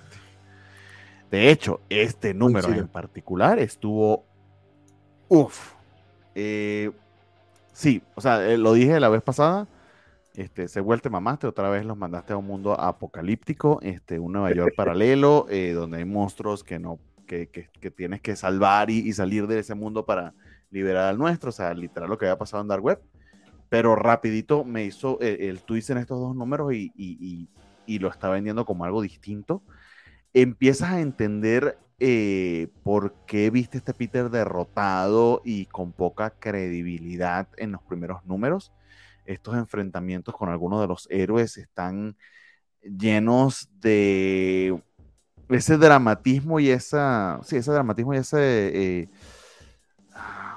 ese sentido trágico de Peter Parker, ¿no? De, que le tiene que ir mal eh, eh, y la suerte Parker, lo que ya conocemos.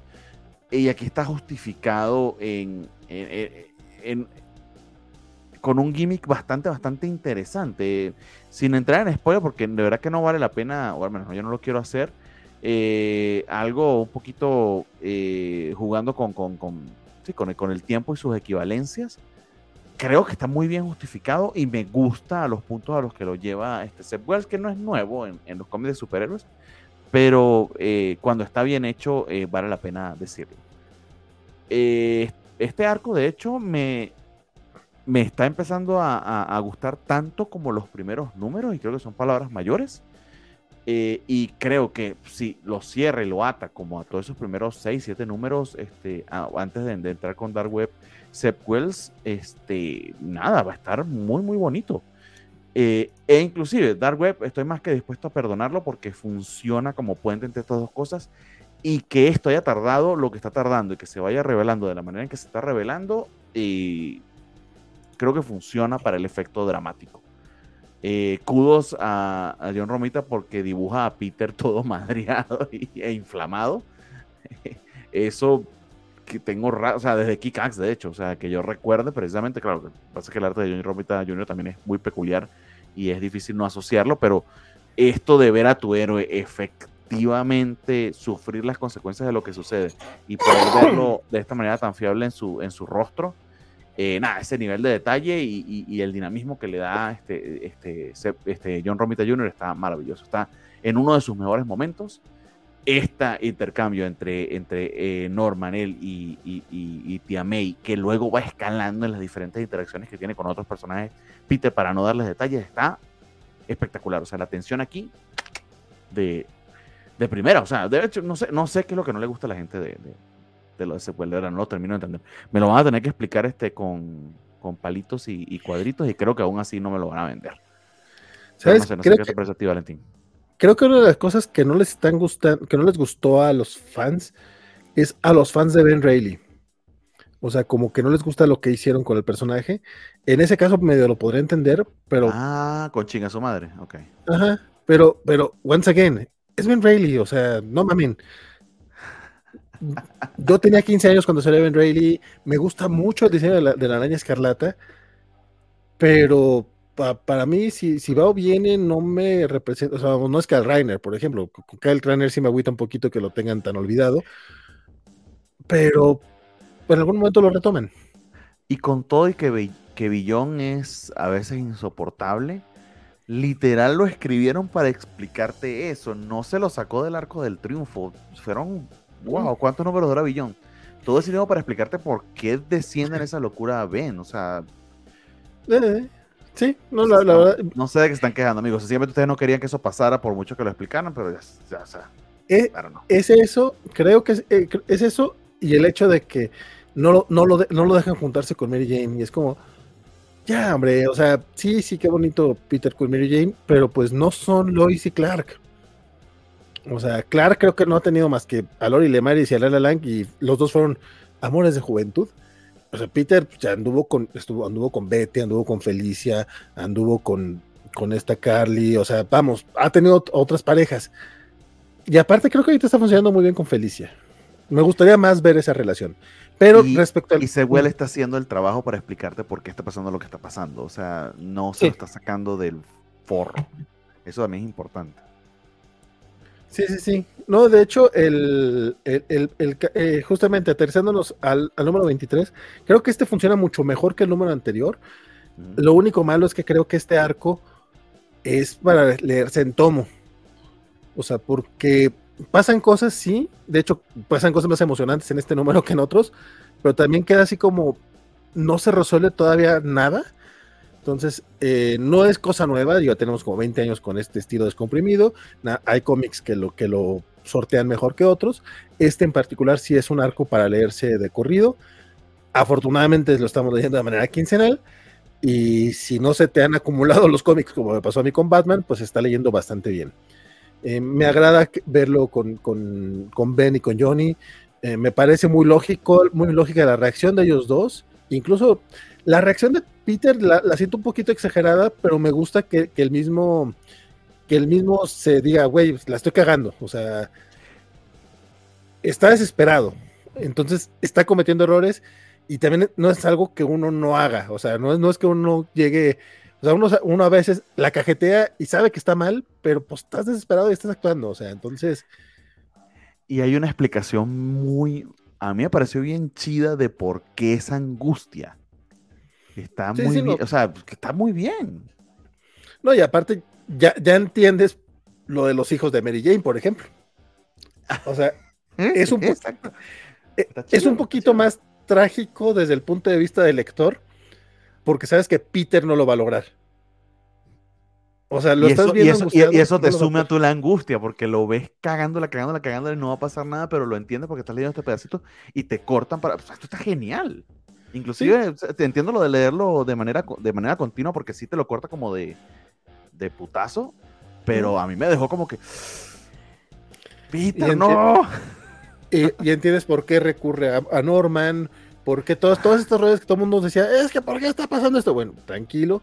Se tardaron un año en llegar a esto. Se me hace que sí.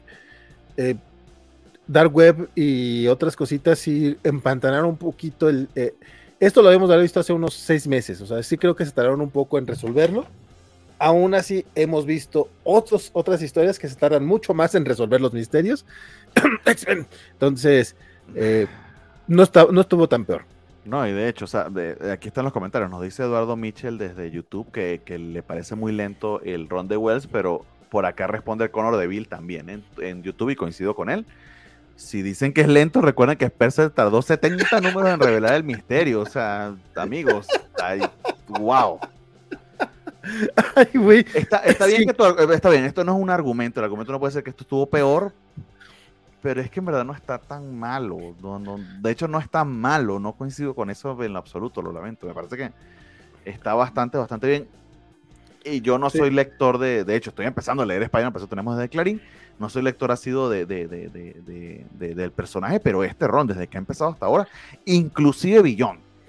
Yo no voy a decir que defiendo Billón por sí solo, pero todo el paquete de ese juego desde Billón hasta ahora, y creo que está muy bien eh, ploteado. Solo puedo decir. A mí, a mí Beyond la verdad no me gustó. Este, lo que sí te puedo lo que sí te puedo decir es que a partir del primer número de este volumen, siento que hemos estado viendo el mejor cómic regular del Hombre Araña, posiblemente desde Superior Spider-Man. Ya una vez lo dije esto en, el, redes y por ahí un güey se encabronó y que, ay, te crees experto, que, pues no, güey, o sea, nada más soy alguien que lee cómics y doy mi opinión, o sea, no soy crítico, nada más digo si me gustó o no me gustó, y esto me está gustando más. Tenía años que no leía un cómic de Hombre Araña eh, con gusto, tan seguido, o sea, por ejemplo, con Nick Spencer hubo números que me gustaban, y lo teníamos uno o dos arcos, ah, no, un arco, o tres números de un arco que estaban chidos y de repente, ay, güey, otra vez llegamos a esta mamada. Y eran altibajos muy feos. La última etapa. y, que al final se, se, deshace, ¿no? O sea, se volvió un ah, desmadre con cierto, cierto tema allí medio sexualoso. ¿Entendí? Yo no entendí bien porque no sé, pero. Ah.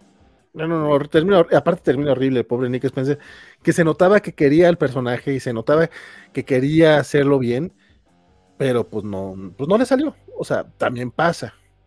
En el caso de la, última etapa de Dan Slott, a mí se me hace súper de hueva cuando Peter es novio de Bobby Morse. Este, eh, todo lo de Billón se me hizo también horrible. Y de repente arranca esta, arranca lento. El primer número recuerdo que no me gustó tanto, pero a partir del número 2, eh, sobre todo ese primer arco con Thompson me encantó. Me gustaron los tie a, a, la Hellfire Gala. Me gustó Dark Web. Este, eh, o sea, incluso me gustó este, estos dos numeritos de Joe Kelly que, vimos con, con Felicia y con Mary Jane, me gustaron. o sea, creo que. Con, lo, con los Dodson, o sea, estaban muy. Sí, es que no sé de qué no le gusta, amigo. A mí, a mí me parece un, gran momento de la araña. Sí. Pero bueno, para gusto de los colores, hay quien no le gusta. Yo más bien creo que no lo están leyendo y que solamente están enterando de lo que sucede sin enterarse de cómo sucede. Esa es mi, mi percepción. Como lo de Spider-Boy que tú dijiste, no, que lo voy a spoilear, pero es que ya lo he spoileado medio internet. Ah, no, sí, eso se, enteró. Y está bien, mamón, porque es como que de repente aparece y lo, güey, ¿tú quién eres? Ah, no se acuerdan de mí. Ah, no puede ser que no se acordaran. Y se va. Y es como, mamón. Y luego Julia Carpenter dice, ah, muchos nos habíamos olvidado de él y poco a poco iremos conociendo su pasado. Es como, mamón, eso era para que viniera en un caption del editor, no para que lo dijera Julia Carpenter. Pero bueno, algunos comentarios del, del bloque arácnido, porque no hemos leído todo. Como bien mencionabas, este, dice, dice Luchamex, creo que la Mary de Peter Parker y no decirnos bien qué pasó en el número uno. Se trataron mucho. ahorita, amigo. Sí, no, pues, eh, fue parte de, fue parte del, o sea, si te gustó o no te gustó, también pues se vale, ¿no? Pero, pero estaba pensado. Decía Federico Blickel solo que las Marvel Legends de todas las versiones de Gwen. Que, que, sobre, sobre, todo, sobre todo la que estaba vestida con látex inimaginable.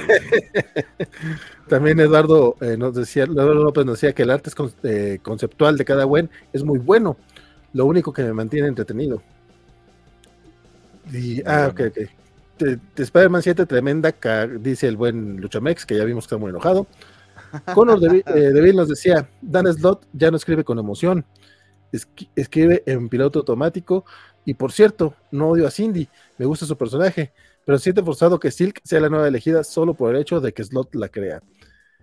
Coincido contigo que no sé si ya no estoy con emoción, digo, pero sí se siente, se siente muy distinto a lo, a lo que escribí hace unos 12 años. Eh, Spider-Boy es el nuevo Sentry, dice Kiki Moniki. Y dice, era algo así, ¿no? Que siempre existió, pero no lo recordamos. Sí, de hecho, sí. Sí, es más o menos el mismo gimmick. Coro de Bill dice, la neta, aún no estoy leyendo esto, pero la gente está reaccionando igual que con Spencer en su momento. Y ya empiezan a decir que no estuvo tan mal. Quizás solo odiamos lo nuevo por odiar. No, lo de Spencer sí. Y mira que yo lo defendía cuando estaba saliendo, pero también defendía los números que me gustaban, pero y están ahí los, los cómics de la semana que no me dejan mentir. O sea, Francisco y yo estábamos igual, es como, güey, este número estuvo bueno, este número no. Ay, ya, ya, ya salió con otra mamada. Hoy otra vez estuvo chido. Ay, otra vez no. No, y, y, y, y, puede, ser objetivo, o sea, literal ya hay suficiente material de Seth Wells y por supuesto de todo lo de Spencer y pueden ir a leerlo y obviamente ahí van a poder juzgarlo. Sí, sí, sí. Federico dice que le gustó el traje, le gustó el traje de la mole. Es como Barbarella con sus chorcitos y sus botitas. Ay, ahora no voy a poder no ver a esa mole vestido, eh, pero con las de estas de, Barbale de Barbarella. Lo que le faltan son las las piedrotas. Sí. Conor David dice, algo que noté es que el odio se acrecentó con Dark Web, porque el primer arco estaba pasando sin pena ni gloria, y, su y súmele a la gente que le gusta odiar por odiar. Es que sí, creo que con Dark Web les, les pegó mucho el tema de Ben Reilly. Sí, para los que digan que es lento, recuerden que espera, si te lo he leído. Uh -huh, sí, sí, dice que si escriben bien la historia de Felicia, eh, Black Cat Peter, eh, la compro, si no, no la compraré. ¿Haces bien? Eh, también eso es bueno, no comprar solo por comprar es muy, muy inteligente. Me bueno, Chamex. pero ¿cómo te enteras si lo hace bien si no lo compras? Si puedes, si puedes. Yo sé, yo sé, pero... Luis Javier dice que ese Ben Green parece Sharon Ventura, pero se ve bonito. Sí, sí, pues muy a huevo. Isaías no, no, dice... no sabía que, que, tristeaban tanto por, por Ben Green. es, es, más que un pedazo de roca para ustedes. eh, Don Isaías dice que solo leyó el Venom 18, el Amazing y The Nasty. Aquí que sí que solo viene el chisme. Es el punto, compadre. Está leyendo bueno, amigo. Wow, es más, más que nosotros. De hecho, creo que sí lo estaba recomendando, nomás que ya van 18 números de Venom también. Ay, no, y tiene apartada de Brian Hitch, o sea, lo siento, no. Eh, Eduardo López dice, Eduardo Michel López Galicia, este cómic Panini lo debe publicar en tomo, pero ahora mejor velocidad de lectura, la gente se va en México en grapa. Ah, por lo menos van a ser grapas dobles. La cosa es si publican dobles, o sea, que sean dos números de Spider-Man y no uno de Spider-Man y uno de Amazing. Ya veremos cómo lo publica en su momento. Y sí creo que el, cómic de Hombre de, de Panini debería ser quincenal. La bronca es que 80 pesos quincenal, que también el precio está. Bueno, es otro tema. Está más barato que en Fantástico. Está más barato que en Fantástico. Son dos cómics por uno, pero igual. Pero igual.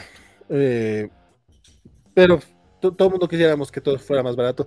Güey, la, la, bueno, ya, iba a hablar acerca de cosas que no tienen nada que ver. Pero en serio, de repente ya así, güey, esto costaba 30 pesos menos hace dos meses. Conor Deville, yo creo que Dark Web fue lo que en terror, este ron. Ahí no, ah, esto ya lo he leído. Además, eh, ayudó el odio heredado desde el ron pasado de Spencer por el misterio que acabó mal. Súmenle separar a MJ con Peter. Este ron tenía todas las castillas para ser odiado. No, no, no, para nada. No dice, dice, Luchamex dice, ay, Bernie, tengo mis métodos. Y Pero me alegra ver un mensaje de Luchamex no enojado, amigo. Si con eso lo logré, ya me, me, me alegro. Me alegra que tengas tus métodos. Un abrazo. Fue una, fue una gran noche. Luis Javier dice que ya hay ómnibus de Nick Spencer y de Beyond para sufrir de golpe. Ah, también, si hay ómnibus ya de esas dos etapas, es porque no vendió mal. Entonces, hay un ómnibus que... de Nick Spencer, o sea, no importa lo que digan de Spider-Man, es increíble. wow. Y saludamos a Fresco 91191 y así cerramos el bloque arácnido de esta noche.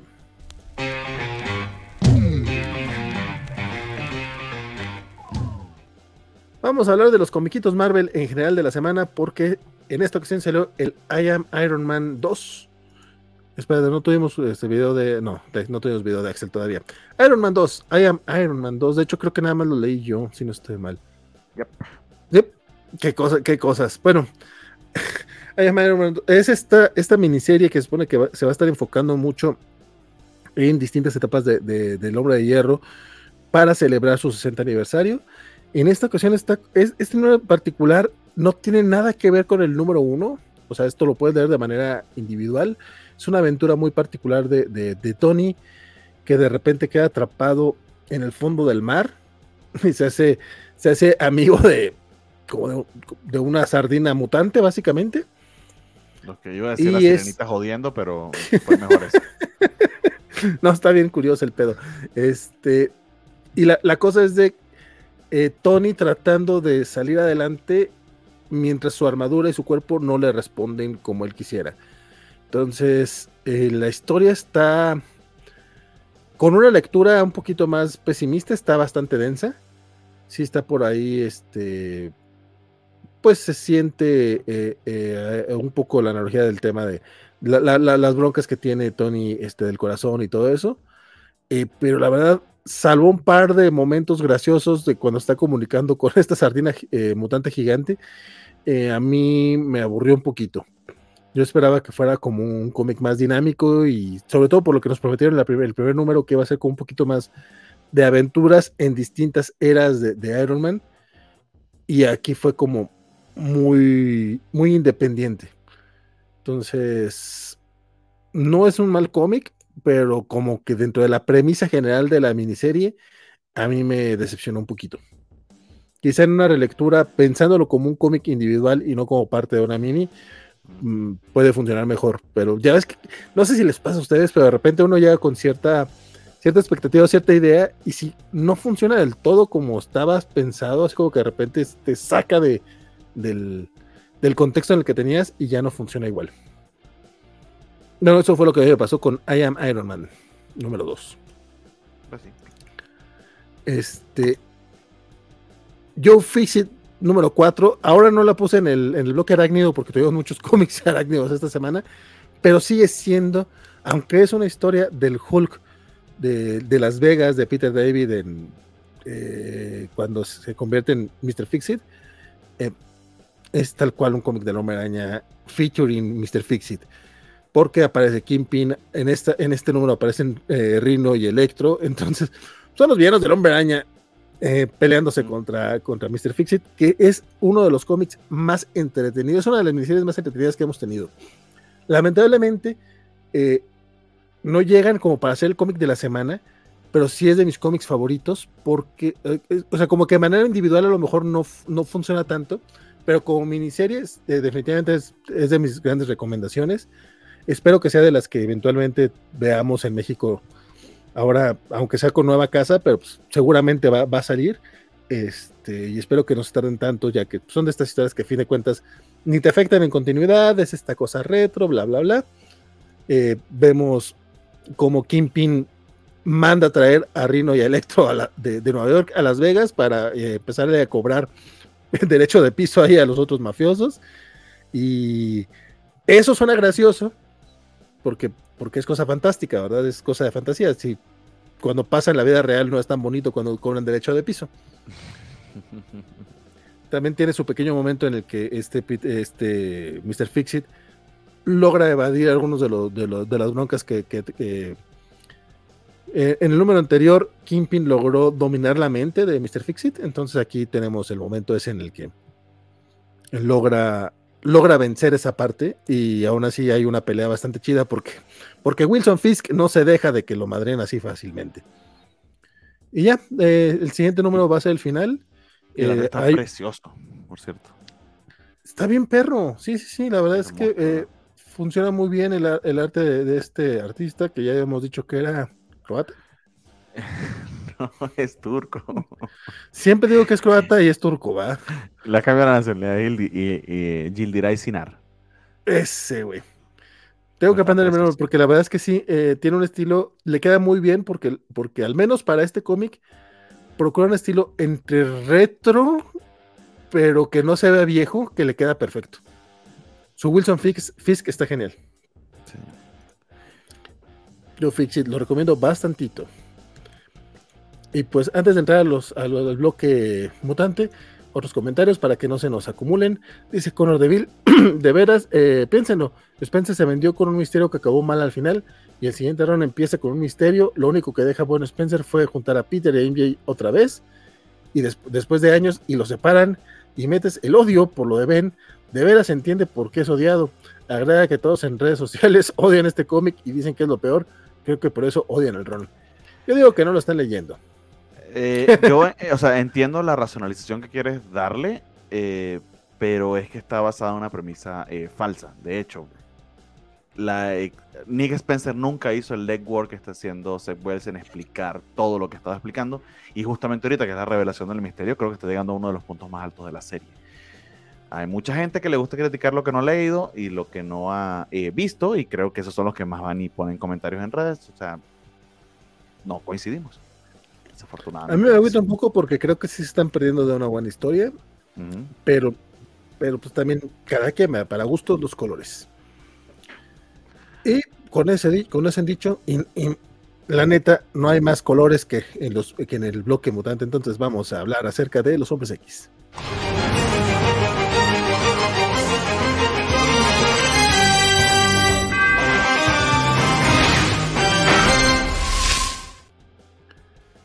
Y nomás por no dejar Wolverine 32, mi querido Draco Mega, que hoy ha estado muy muy callado, pero pues ya le toca hablarle, hablar de sus queridos mutantes. Largo y tendido con los mutantes. Y qué bueno que empezamos con Wolverine para sacar la basura y poder hablar bien de otros comiquitos.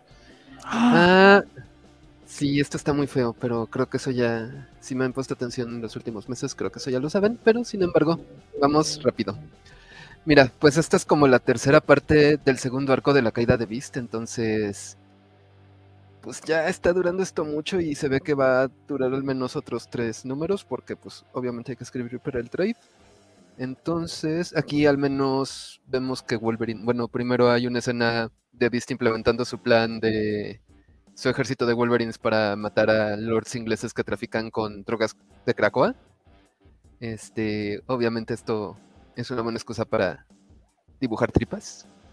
Eh, bueno, ya pasando el, la página de créditos, pues vemos que al fin Wolverine...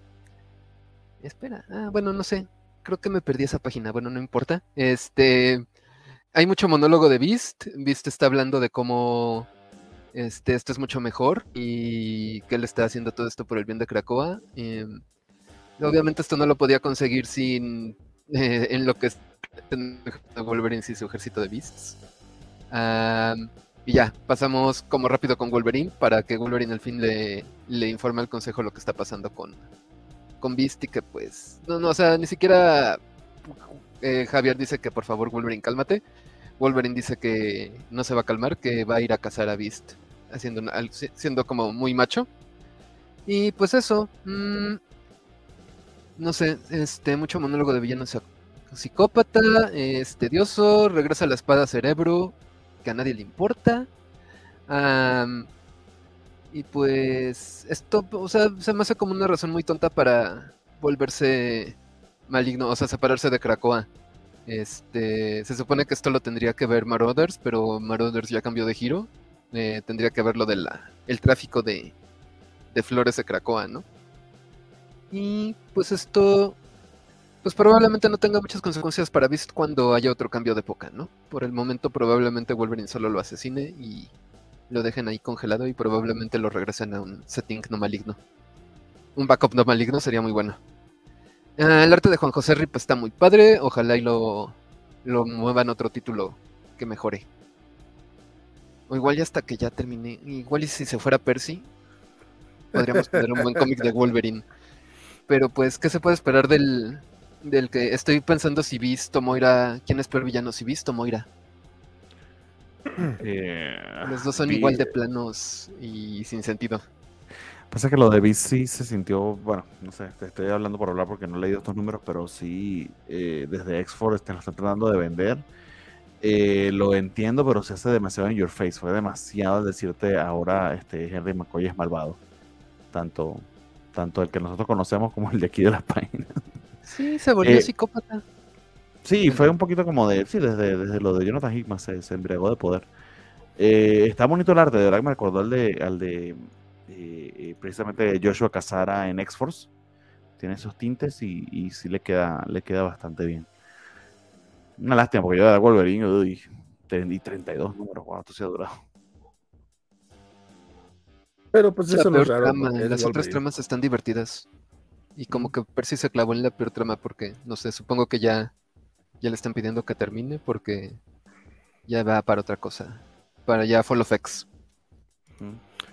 Lo que me estoy dando cuenta es que hice un desmadre con la, con la lista en esta ocasión. Pero bueno, Wolverine 32 de haber sido el último de los del bloque mutante, pero no. El que sigue es Inmoral X-Men número 3, Because Reasons. Este, y tenemos opinión del también inmoral Axel Alonso. platicar de los X-Men inmorales, este, este, de esta parte, de esta historia de, de, de of Sinister.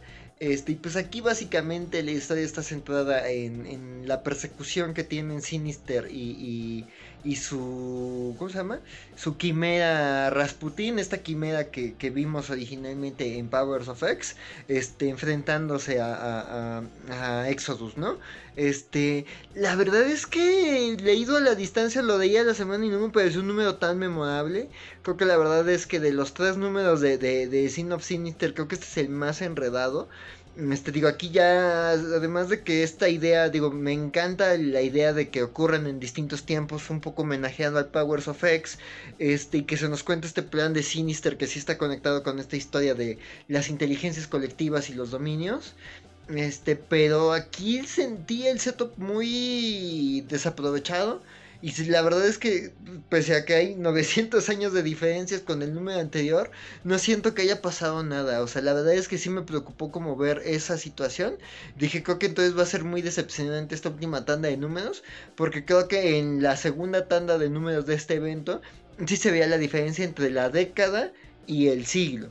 Entonces sí veías como que, o sea, sí sentía que habían pasado 90 años de diferencia. Y aquí no se sienten 900 años. Entonces como que es como de vamos a ponerle un dibujo locochón así, pero en cuanto a historia no hay una gran progresión, un gran cambio que digas, se nota que estos personajes tuvieron a la deriva a mil años. No, entonces sí, eso me, me sacó mucho de onda y sí me perdí un poquito. Así fue como de, creo que tengo que releer este número. Ya una vez que haya leído los que los dos que siguen, el de la hermandad y los de Marauders, Marauders, eh, Nightcrawlers. Este, porque sí, ya me, me, me, sí me mucho y sí me preocupó porque Inmor, y, bueno, Inmoral y Inmortal me estaban gustando mucho. Entonces, pues habrá que ver cómo cierra este evento Kidon Gillen. Pero sí, lamento decir que no es lo que mejor que me gustó de toda esta tanda de, de Sin of Sinister y de Gillen en los X-Men. Qué triste, qué triste que a Don Axel no le haya gustado, pero Don Draco, ¿a usted qué le pareció este numerito? Eh, sí entiendo de dónde vienen los comentarios de Axel. Ah, porque aparte sentí. Es que creo que hubo un error como hace un, eh, un poco al inicio de la primera fase, porque como que para mí no quedó muy claro quién se había robado el laboratorio. Aquí ya es más, o sea, aquí te lo deletrean, entonces ya sabes bien quién está, quién está aliado con quién. De hecho, hay un cambio de alianzas, pero el punto es que pues Sinister sigue buscando sus Moiras, pero aquí ya con ayuda de Rasputin 4 puede conseguir una, una pista concreta. Después de 900 años, eh, eso es lo que no nos, no nos parece así como muy coherente, muy padre. Y... ¿Qué más? Ah, y no sé, eh, si se siguen juntando los, los hilos que cada uno de los suscriptores tiene. Y se me hace bastante chistoso porque de- desinvitaron a Dugan del evento totalmente. Simplemente su versión de Sinister muere al principio del evento. Fue como un- una manifestación bastante patente en la historia de lo que pasa detrás de bambalinas, me imagino. Y pues sí, probablemente tengamos que confiar en Sinister para que resetee la línea. Pues, ay, güey, pues qué desmadre hicieron con todo lo de Hickman, ¿eh? Yo ya, yo ya me bajé de esto hace rato. Lo Sí, yo, siento. yo sí también no, no, no, no le puedo seguir. Y es que aparte lo hacen difícil de seguir, incluso para los que podríamos tener algo de interés, ¿sabes? No, vale, no, hay una checklist al final de cada número. Ah, no, claro. Ah, ok, sí. Bueno, Sí, y sí, son, sí. sol- son, son solo tres series. Bueno, ya. no los voy a convencer. No, mira, o sea, no. o Hacemos sea, ya otro tema. Se siente como una tarea. verdad, o sea, Sí, sí, sí, ya está me muy complicado. de- Y te pierdes así como yo, que hay, desde que desde que hicieron el evento esto con los este, Eternals, me, me, bajé porque me dio demasiada hueva. Y siento ahorita para volverme a, poner, a montar en estos, tengo que leer mínimo como unos 50 cómics. Malo. Ya es que no triste que es la segunda vez que se lo aplican a Kieron Gillen. Cuando se encargó de Tony Ekman, también lo retacaron de eventos y de crossovers y la es como, güey, déjalo contar su historia. Yo no sé si ahorita la está contando, espero que sí, pero Sí, y de hecho hasta recuperó a Hope, porque él como que le tenía mucho cariño a Hope. O sea, sí tiene como que a sus X-Men. Sí, pero. Sí, sí, sí. Sus, personajes fetiche. Y hablando de fetiches, Rogan Gambit número 2. Que eso creo que igual nomás Draco lo leyó porque. No, la verdad yo sí lo iba a leer, pero fue de los que dejé sí al final y dije, ya estuvo, ya, ya leí muchos. Sí, y hombres vestidos de gato. Ok, si es, furra la cosa, qué bueno que me bajé. Cuéntame un poquito, mi, querido amigo furro. no, pues este. En el número anterior, Gambit y Rogue terminaron en medio del desierto. Aquí no les voy a spoilear nada que la portada no les spoile. Em, como que de repente T'Challa por alguna razón se acordó de que en algún momento Manifold fue Avenger y entonces aparentemente la desaparición de Manifold tiene muy preocupado a T'Challa y entonces va a pelearse con Gambit y Rogue. Aquí lo que quiero comentar es que, o sea, hace rato hablábamos de Roger Cruz y se puede ver como una diferencia en lo que es un, arte con una línea sencilla y limpia eh, que es efectivo. Em, a menos que me contradigan los demás, pero yo siento que este dibujo está mucho mejor que el de Roger Cruz. Casi es como debería Roger Cruz intentar al menos ser. Pero bueno, eh, ¿qué más? Mm, pues yo faneo mucho con Gambit, entonces me gustó este número porque Gambit se pelea con T'Challa. No tiene poderes, aún así le aguanta a T'Challa un par de rounds. Y es un número de transición porque no avanza mucho el misterio de Manifold y nada más es este ver cómo llegan Rogue y Gambit a la civilización. Sus poderes están un poco descompuestos. Y luego, ya que llegan a la civilización, pues es muy fácil llegar a Krakoa y pedir ayuda de los mutantes. Y ya, lo recomiendo, está divertido si son fans de Rogue y Gambit. Aquí me van a tener hablando bien de Gambit. Sí. Eh, la verdad es que yo no soy muy fan de, ellos como pareja. Y no soy fan de Gambito. Ojalá, ojalá los traduzcan así los de Panini cuando lo traigan, nada más para que la gente se enoje. Hay gente enojada porque traducen Inmortal Hulk y Avengers Salvajes. como, eh, pues bueno, cada quien. Pero es que se llama Immortal. Bueno, sí. No, no, no, es, también es que yo soy de los que a mí sí me molesta mucho que todo en inglés. O sea, por ejemplo, la mole que el artista ni la chica, el cine casi, dale, bueno, esto yo, ese fue el fin del bloque y Valentín, cuidado con el micrófono, no sé qué, no sé qué le hace, pero hay un punto en el que te escucha ¿Se baja la voz? Ajá, te escucha como bajo el agua. Ahorita te escuchas bien. Qué curioso, no, no, sé qué estás se presionando un cable con, cuando te emocionas. Transmites la emoción a través del cable, no sé. Se supone que no, pero es para cuidarlo, para cuidarlo. Ahorita se oye bien, ahorita se oye bien. Pero cerramos el bloque mutante.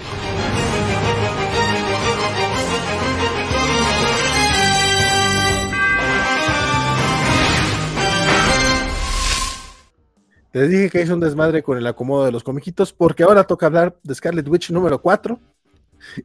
ya queda solito como el, como el huerfanito del, del, bloque Marvelita. Y en esta ocasión también es el buen Axel quien nos hizo el favor de leer este comiquito platicar de, Scarlet Witch 4, que ya no, sabía, no sabía que, que, a Valentino le estaba gustando este título hasta que vi ahí su entrevista con Sibi Cebulski. Este, ahí vea, para que vean cómo, qué, bien nos comunicamos acá en el programa, pero pues también cada quien tiene sus opiniones. Pero no, me quedé pensando, o sea, porque justo como que vi la entrevista y me quedé pensando en por qué a Vale no le gustaba. Yo la verdad es que me di cuenta que había dejado pasar tres números.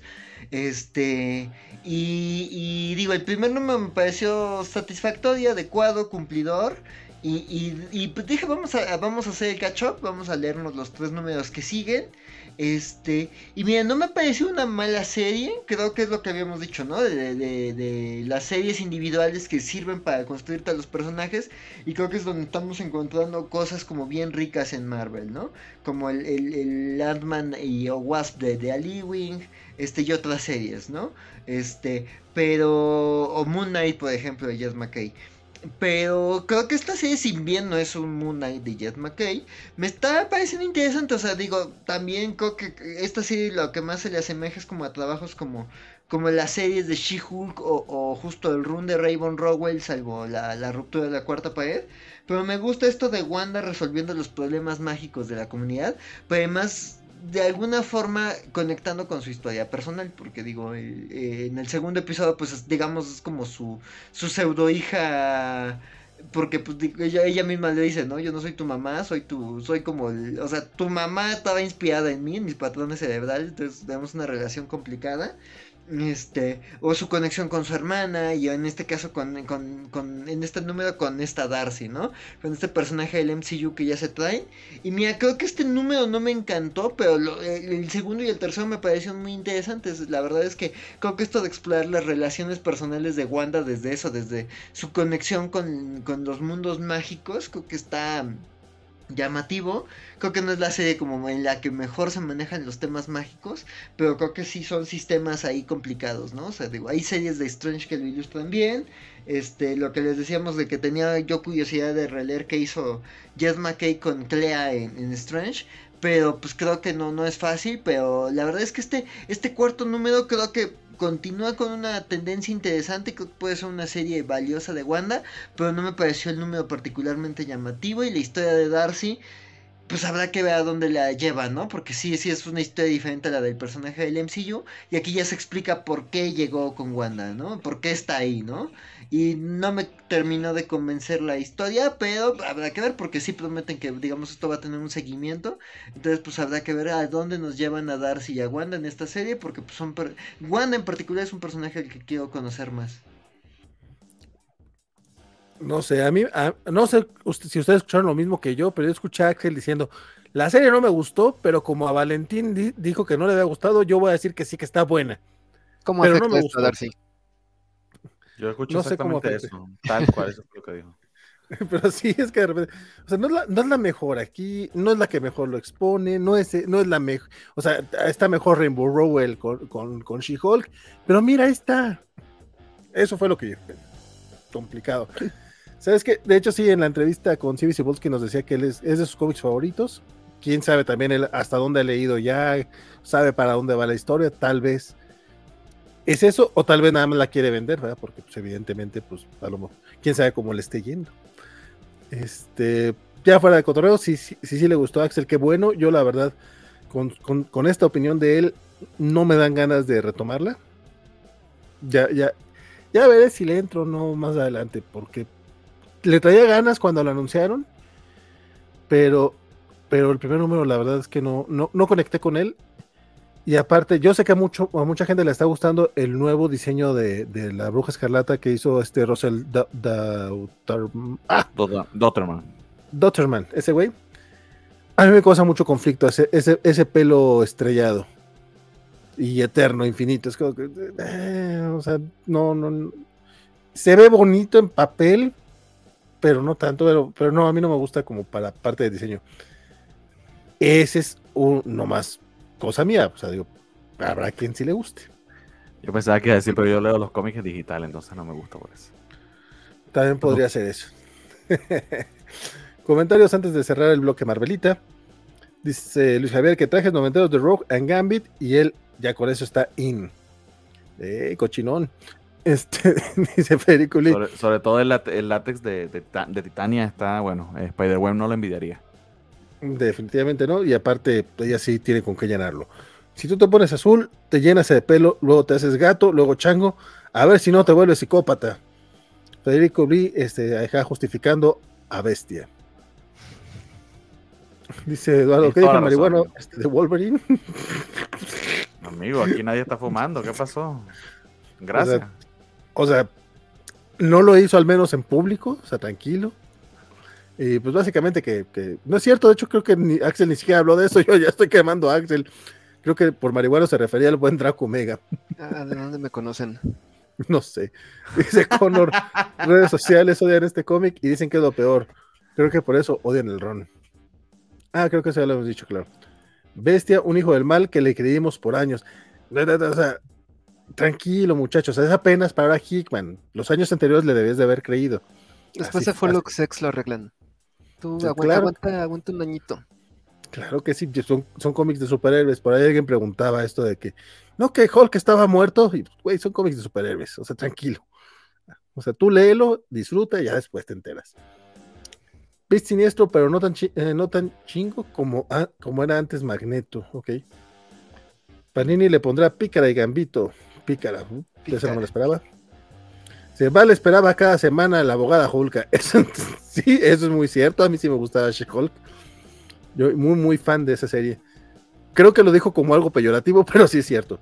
Kike Moniki, si no lo traducen así en la nueva caricatura X-Men 94, no será lo mismo. O sea, como Titania y Gambito. Yo no, no, no la pienso ver en, en español, compadre. Connor Deville, algo chido de Smash es que a la mole en los títulos lo dejaban como The Thing y en interiores lo llamaban la mole. Eso era genial. Sí lo hacían, pero es pues, Pero inconsistente. me- o sea, pues por gustos, pero es que por ejemplo, a mí me, a mí me gusta mucho ver los, lo- el diseño de los títulos. Eh, o sea, trabaja- que trabajen el, el logotipo completo, lo que hacen en Panini España, a mí me encanta desde el punto de vista de diseño. O sea, cómo lo Pero- resuelven. Pero Patrulla X, si lo ves, no amigo, No, no. lo siento. No, no me gustan esos nombres, pero sí me gusta que se trabaje con, con- con el diseño, pues eso, eso me agrada bastante. Ver los nombres de eh, los logotipos en otros, en otros idiomas, así también me gusta en chino, aunque no entienda lo que dice en chino, pero me gusta, bueno, no en chino no, pero en japonés sí. Este, en chino creo que no hay. Pero o sea, me gusta ver este, los diseños en otro, en otro, en otro idioma. Yo solo voy a decir una palabra, los teleñecos. Los teleñecos, como no. Eduardo Mendoza, yo por el, el USM, Darcy se me hace un personaje que quiero ver más de ella. Y llegó la bruja, dice el bueno Chamex. Con eso cerramos el bloque Marvelita. Y antes de la a 15 minutos de la marca de las dos horas, empezamos ya los cómics indies de la semana.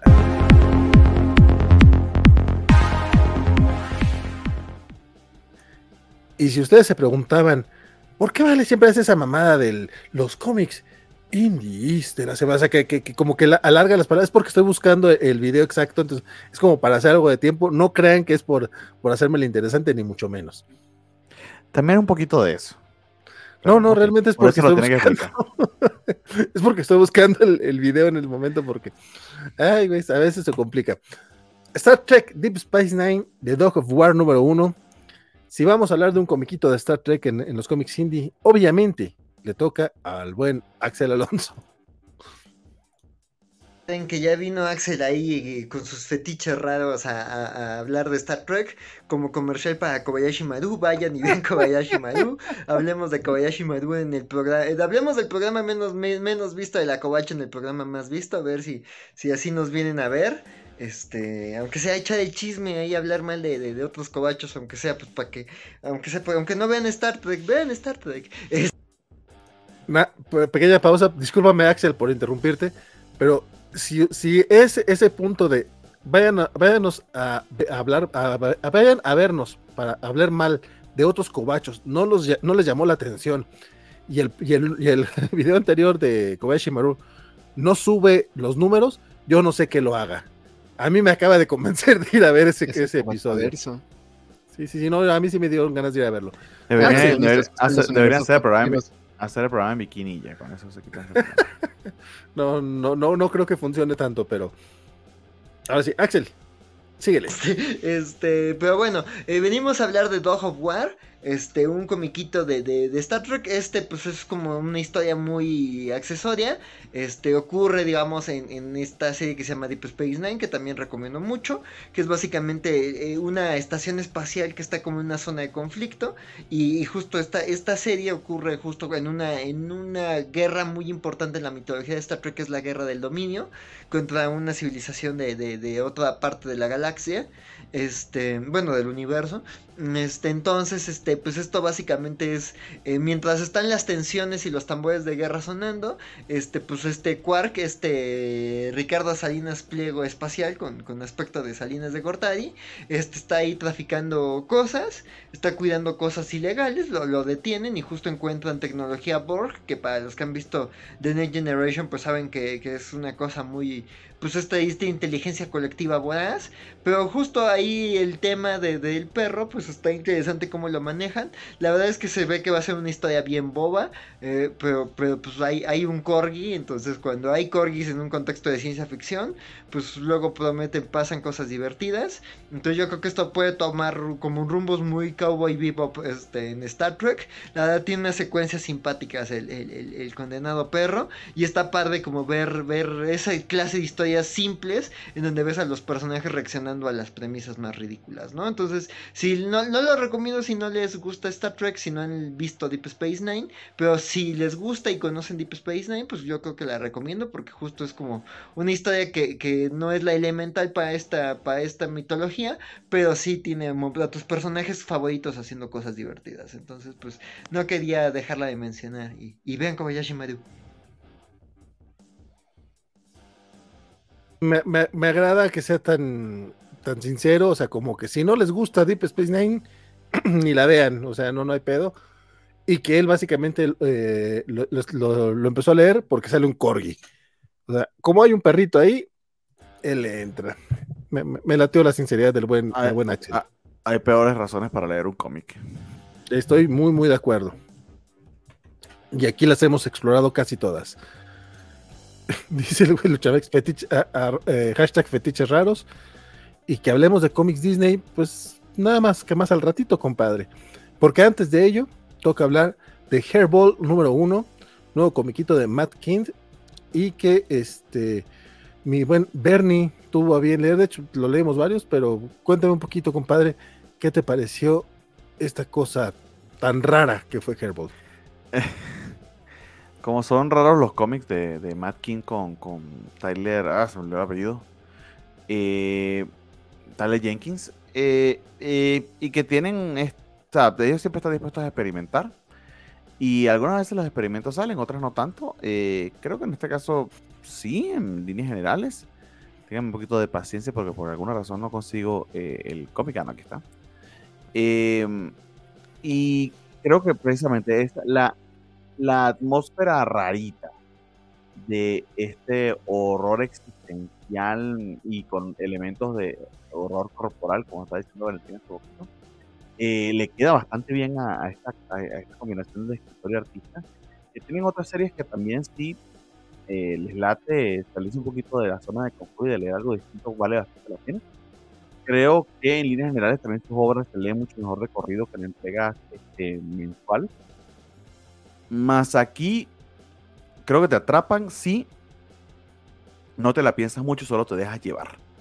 Porque hay algo muy raro que está pasando. Esta chica este, adoptada por una pareja que tiene serios problemas este, en su matrimonio y está siendo manipulada aparentemente por este gato vampiro medio raro que se está alimentando de ella este, y pasan esta cosa rara que estamos viendo acá.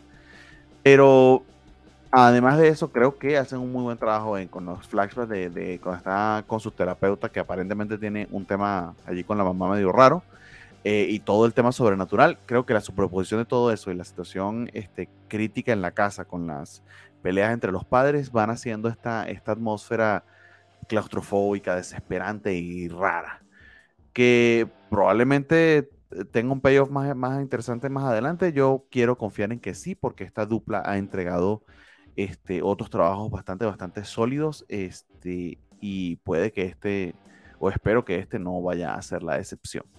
Entonces, si les gusta el cómic experimental y el cómic de horror eh, y las historias de horror en general, eh, Herbal este, funciona bastante, bastante bien en ese aspecto. No sé qué le ha parecido al resto de ustedes. Fíjate que yo todavía no estoy seguro si me gustó o no me gustó. Creo que es que sentí que el cómic iba a ser autoconclusivo. O sea, parecía, como que... parecía, sí, sí, yo también pensé lo mismo. Entonces ya no estoy seguro si no, no sé cuántos números es, este, ya no sé qué esperar el siguiente. Eh, porque pues como que ya no, sé si haya mucho donde se pueda hacer este, este gato extraño. Eh, sí me latió, la verdad es que los cómics incómodos también sí me suelen gustar cuando no son tan gráficos y este creo que lo, que se ve que cuando, cuando, tira su bola de pelo, digo, un pequeño spoiler, pero pues así se llama el cómic y es un gato, entonces obviamente tira bolas, bolas de pelo. Este, por lo menos no son como muy detalladas, creo que eso ayuda mucho. Y como mencionas, estos pequeños momentitos de, ella con, su terapeuta, que pues, vemos que son distintos días por, el cambio de ropa y cómo poco a poco va creciendo la influencia del, gato sobre, sobre la niña. Entonces, eh, yo todavía no estoy seguro que me haya gustado, pero sí, sí me, sí me generó sentimientos de, de ay, que creo que es parte de la intención. Así, eh, eh, tal cual, así es mi, mi crítica. Sentimientos de ay, así, profesional y todo el pedo. Entonces, pues mira, bien por Matt Cain. Eh, ah, me sorprende lo, versátil que es este, este escritor. Sea, porque así nos puede entregar parodias, nos puede entregar terror, nos puede entregar acción, nos puede entregar muchas cosas. Entonces, por lo menos yo estoy puesto para el siguiente, el siguiente número. El, Eh, la portada ya me tenía, ya me, ya me había convencido y todavía ni siquiera me había fijado en el pequeño detalle. En la portada, para los que lo están escuchando nada más en puro podcast, es el gatito como en, en, pastel. Eh, como en acuarela, ¿no? No, parece más de pastel. Parece ah, la técnica de pastel. Es un gatito negro con un moñito así, viéndote eh, con la carita de yo no hice nada, pero tiene un dedo cortado ahí enfrente de él. Entonces, como, ¿what? Y yo ni siquiera había visto el dedo, ya me ha convencido la portada porque llama la atención el estilo, el estilo gráfico. Entonces, eh, nuevamente no sabía, no sabía bien qué esperar. y ya cuando lo leí fue así como que, ok, me, me latió, creo, pero todavía, todavía me, aguanto un poquito para dar mi opinión final. ¿Quién nos, nos, nos, nos comparte también su opinión? Don Axel Alonso, ¿cómo no? tengo de invitada a la pequeña Pan, este, para hablar de, de Herbal. Este, que la verdad es que me llamó la atención el título, dije, ¿por qué un, comiquito se llamaría eh, eh, Herbal? Este, y ya vi la portada y dije, ah, a ver, a ver, y leí la, reseña y me llamó la atención, eh, como, como la vendían. Un poco spoilerosa la reseña ahí que estaba en la página donde estaba el comiquito, pero este, pero interesante, o sea, digo, para los que a lo mejor han visto esta película que creo que se llama Los Ojos del Gato, está inspirada como en relatos de Stephen King, no sé si alguien la recuerda, ahí en los comentarios ahí póngala, este, que es una serie como de, adaptaciones de historias, creo que sea de Stephen King, este, sobre un gato, que el gato es el eje conductor, pues como alguien que intenta dejar de fumar, unos papás que, que, que, que no confían en que la niña tenga un gato, y justo como que me recordó sobre todo esta última historia, la de la niña y el gato. Aquí es básicamente una niña con aparentemente eh, problemas de aprendizaje, este, con algún, este, alguna condición por la que ella es como distinta a otros, otros niños y los papás no saben cómo, cómo lidiar con los temas de, de salud de la niña, ¿no? Entonces eso lleva a una crisis, a que se mude esta familia y a que estén los papás en constante tensión y pleito, ¿no? Es una niña que crece en un contexto de, de mucha violencia psicológica, este, entonces digo, ahí sí advierto para quien le pueda eh, impactar o molestar este tipo de temas. Y este, pero la verdad es que sí me estremeció el cómic, sí me llegó, sí me tocó fibras sensibles. Este, creo que eh, aunque me recuerda mucho, les digo, esta película, creo que también se mueve como un poquito por derroteos de lo que hemos luego platicado en, Ice Cream Man. Entonces, este, creo que sí, sí plantea muy bien este contexto donde esta familia que está en este contexto de violencia y de, y de crisis llega un gato Y el gato a partir de pequeñas cosas va como aumentando la tensión, ¿no? La ebullición en esa olla express. Entonces, sin spoilear qué sucede, si hay, hay elementos sobrenaturales, pero está interesante cómo lo va planteando y la verdad es que el apartado gráfico construye momentos muy interesantes de cómo influye este gato en esta familia. Entonces la verdad es que hay un misterio ahí que me dejó muy intrigado. El final está muy choqueante, entonces la verdad es que no es, cualquier lectura, pero si les si aguantan algo así fuertecito, creo que está bien darle una oportunidad a Herbal. Así de fuertecito como el fiscal. Oye, por cierto, Alex Guerra ya no nos acompaña en los cómics de la semana hace buen rato. Ahorita de repente sentí la ausencia. Hablando de ausencia, tampoco Félix, ya, ya, mira, ya. Uy, ¿quién, quién, viera? Ya apenas me voy acordando, pero saludos si es que llegan a escuchar esto. Dice el buen Federico Blin, esa de Hairball es como la película del 88 de bajo presupuesto, Uninvited. te quedo mal, compadre, no, no sé. ¿Es la que mencionó Axel? Puede ser. Y también nos decía que él sí, eh, que, él sí se da su vuelta por Kobayashi Maru. Si no le entiendo nada, la verdad, creí que era un programa de cumbias, pero tengo dislexia. Eh, eh, yo, tengo un problema con el título de Kobayashi Maru, pero ya se los he externado a los integrantes de la tripulación. Don Juan Carlos Gutiérrez dice: Yo compré el de Herbal, a ver qué tal está. Pues luego nos das tu opinión, mi estimado, ya que, ya que le has echado bien, bien el nombre. digo, bien, bien, bien, bien el ojo, bien el nombre. Este, y a continuación toca hablar de John Rabbit número uno.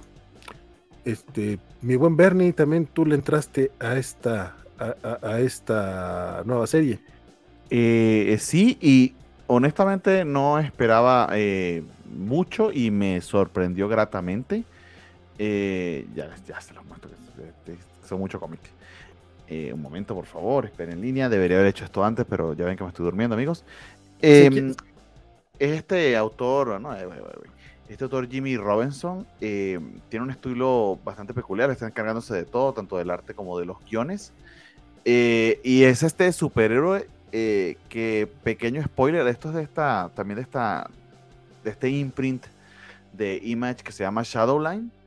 que honestamente no, me, no, no recuerdo muy bien el background, pero sé que tiene cierta historia junto con la editorial. a ver, hay que tenerle un poquito de paciencia al cómic, no se los voy a, negar. Eh, hay mucha exposición al principio, pero me gustó la manera en que fluyen las páginas y cómo te lo van narrando. Básicamente este mundo posapocalíptico, este distópico en el que hemos contaminado de tal manera la Tierra que eh, ahora los menos privilegiados viven entre montones de basuras y aquellos que pudieron quedarse en el planeta tienen algo de dinero viven en domos eh, protegidos y autocontenidos para poder preservar, por ejemplo, la pureza del aire, este, y ciertos eh, eh, recursos naturales que no existen en el mundo exterior.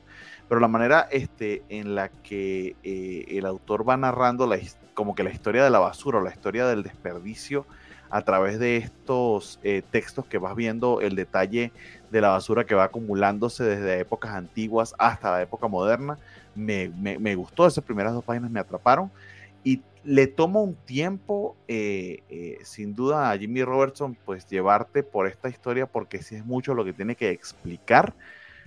Pero una vez que eso pasa y empieza a tratar de personajes y del misterio principal de lo que está sucediendo, se pone bien, bien interesante.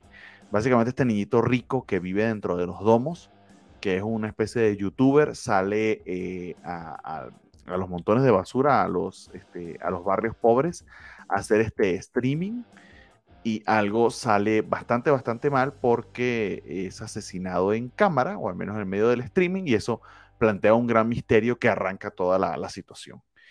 Eh, pasa un montón de cosas, conocemos algunos otros personajes, eh, sobre todo eh, nuestros protagonistas que viven acá en el montón de basura, pero está bien, bien construido el cómic, bien interesante, el misterio se, se va planteando cada vez más atrapante y, e, eh, sí, e inquietante. Y yo en particular, cuando me di cuenta, estaba más que metido en el cómic. Eh, me gustó mucho, mucho el arte también de, de, Robertson, en el sentido de cómo va capturando este, eh, muchos elementos gráficos que pudieran ser más complicados. Se ve bastante experiencia en la narración. Eh, la diferencia de colores, por ejemplo, entre el mundo exterior y el mundo eh, interior de los domos está muy bonita. Eh, y hay un cierto drama aquí adolescente que también le da varios toques a la historia. Entonces, en líneas generales me, me, atrapó, me gustó. De verdad que no esperaba mucho porque los otros cómics que he leído de esta línea de Shadowline se me han hecho como un poquito este, anacrónicos y, y, medio clavados en los 90. Esto en cambio por sí solito se para este, y, y tiene un feel bastante moderno. Y a mí este primer número me atrapó bastante. Eso sí, sí, de nuevo, repito, hay que tener un poquito de paciencia en las primeras páginas, pero el exposition creo yo que vale la pena. aquí donde te dices vale la pena, yo digo que no, no vale la pena, yo quiero pelear. Ah, bueno, adelante, peleemos, usted solo, voy a pelear con usted. Adelante. es tan aburrido este cómic. Y fíjate, justo lo que tú mencionas, o sea, tú dices que las primeras dos páginas que te dan la exposición funcionan muy bien y bla, bla, bla. Yo digo que son, no son necesarias esas dos primeras páginas, porque el cómic pudo haber funcionado. O es, este rollo de, mira, no vas a entender cómo está el pedo, te lo tengo que explicar y te lo voy a digerir. No, no, no, no tenía que digerir porque ni es tan difícil de entenderlo. O sea, es nada más un, es un choro, choro, choro, choro, sí, nomás este verborrea, que güey, no era necesaria. Nada más dime, estamos en el futuro, ya hemos visto chingos de futuros distópicos, este, y, todo lo del, tema de la chatarra lo puedes ir, eh, eh, te lo, aparte te lo van diciendo durante el, durante el resto del cómic. Entonces, para mí, esas primeras dos páginas son este, una red flag, así como que, güey, no entres, no entres, no entres, mira, aléjate, aléjate, estás a tiempo. Mm. El, resto de la historia se me hizo eh, mucho de. no, no, no, no siento que me esté aportando absolutamente nada nuevo pero siento que el cómic pretende que sí lo está haciendo.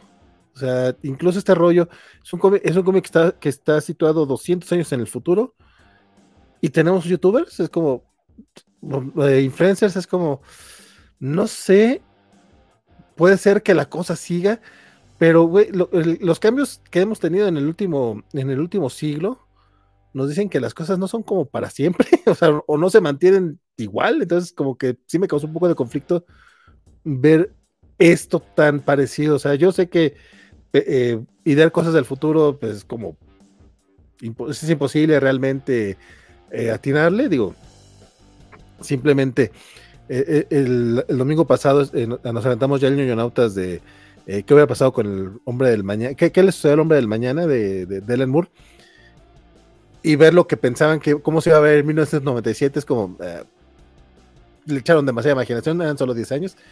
Pero no sé, a mí esto se me hizo hasta cierto punto anacrónico, se me hizo... Aparte, eh, hay un momento cuando vemos a las hermanas que no me quedó muy claro qué pasó por el dibujo, o sea, regresé y traté de ver, este, fíjate en la ropa, fíjate en el pelo, no entendí bien qué era lo que estaba pasando, porque el dibujo no me ayudó. En general tiene buen storytelling, pero creo que el, a, la hora de... Y tu micrófono no te está ayudando ahorita, amigo. Creo que es un tema de cable cuando te acercas. Qué, curioso porque no toco el cable realmente. Qué curioso. eso me, eh, va a eh, preocupar. Eh, es Jimmy Robertson que no quiere que hable mal de su cómic, creo ya. Me preocupa. No, sí, el, en general, desde ahorita te digo yo el siguiente, el siguiente número no le voy a entrar. No me pareció nada ni novedoso, ni interesante, ni nada. A mí la verdad se me hizo cómic aburrido. Y aparte, este rollo de que el cliffhanger nos dice, esto apenas va a empezar. Es como, dude, o sea, ya, ya me quejé también en, el Spider-Man 7, donde de repente un personaje me está diciendo algo que me debería estar diciendo un close caption, pero es como, no mames. Dicho eso, eh, lo, digo porque neta, batallé mucho para leerlo, pero porque estaba aburrido, o sea, no, no sé, no, no sé por qué lo terminé. Lo que es, pero es que no sé por qué lo terminé. Yo creo que porque dije, no, pues son indies, luego no leo muchos indies, vamos a darle la oportunidad al primer número. Pero esto lo debía haber soltado en la segunda página porque neta para mí fue un desperdicio de... hubiera, hecho el catch-up de, Avengers, de War Across Time o, este, o de Saga, debí de haber hecho mi... Porque Saga, voy, me quedé a tres números de, terminar mi catch-up, o sea, lo de, haber terminado Saga. Pero, de Saga no podemos hablar nada, bueno, ya. No, sí, ustedes hablen, yo me quito los, los... Bueno, no sé, no sé, no sé, si no se puede hablar, no se puede hablar, nada más la recomiendan cuando llegue porque sé que la van a recomendar, porque saga a fin de cuentas. Este, ya me pondré el corriente bien el próximo mes, ahora sí, porque ya estoy a nada de, de hacer mi cacho. Porque aparte, pinches cómics de saga los lees en cinco minutos, no sé por qué me he tardado tanto. Dicho eso, Juan Carlos Gutiérrez dice que denle una taza de café a todos. Eh, sí, deberíamos de tener algo así automático de ya, tacitas de café. Luchamex dice, y eso que no estaba en los cómics de semana desde casi inicios de este año. Don Luchamex, usted sí ha estado, ¿cómo no?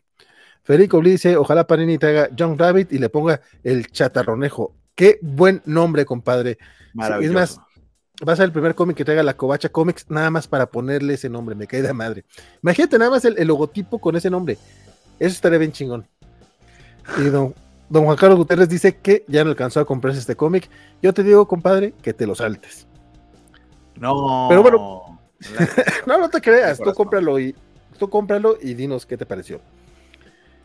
El pero ahora vamos a hablar de esta joya sasa del cómic que salió esta semana. Se trata de Disney Villains Scars número uno de Dynamite, que realmente no, no, no es joya. O sea, no esperaba la gran cosa, tampoco, tampoco voy a mentirlo. O sea, es muy difícil que, que una adaptación o una nueva, o una nueva historia de, de, alguna versión animada funcione. Al menos para mí no, no, no.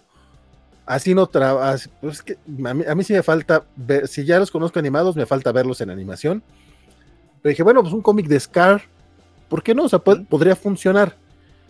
Eh, en sí no es un cómic malo. Ah, adelante te trae como 10 portadas variantes porque es cómic de Dynamite al fin de cuentas. Este y, seguro, y seguro hay alguna este, cosplayer pechugona con nada más la, melena. Les falló, les falló. No, yo creo que Disney no se los permitió. Fue lo único que no los dejaron hacer. Ah. Pero al rato te busco una cosplayer de Scar, no te preocupes, seguramente hay. Mm. Fíjate que lo único que no me gustó es que utiliza muchos. Trae muchas escenas que son como una versión de algo que vimos ya en el cine.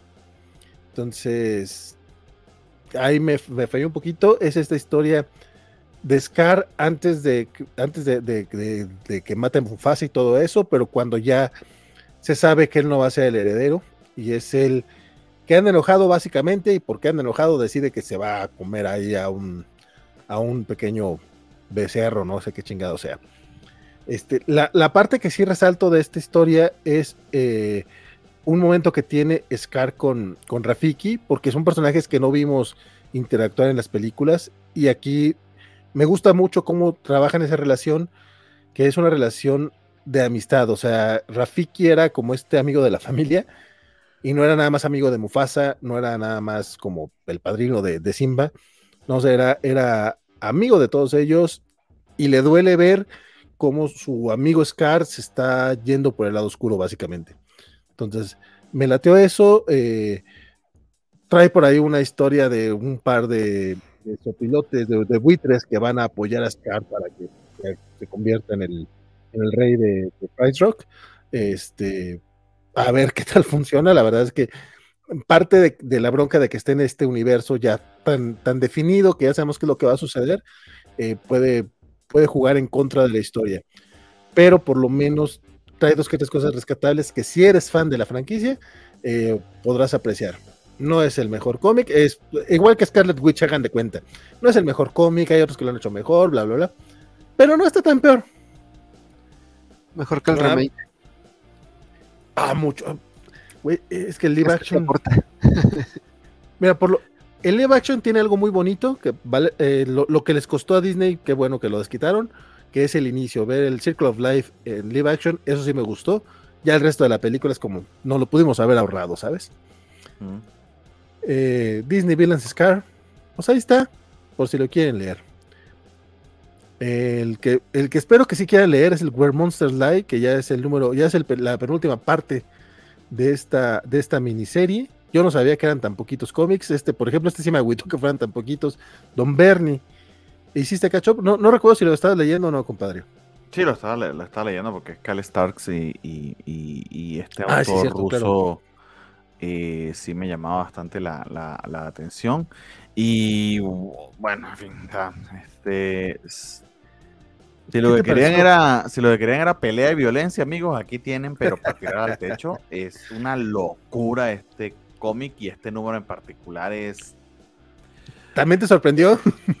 No mames, no para. Eh, y pudiera sentirse apresurado, pero no, porque desde el principio Kyle Stark te dijo que todos estos tipos estaban locos. Son un montón de asesinos seriales que viven en este fraccionamiento, una colonia y toda rara, este, donde van y, recargan energías y se cuidan unos, unos con otros.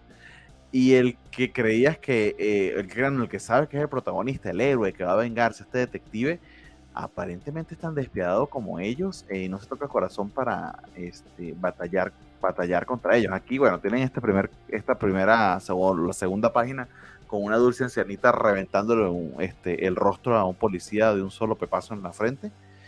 Y no voy a mostrarles más páginas, pero esto es lo más leve de lo que pasa.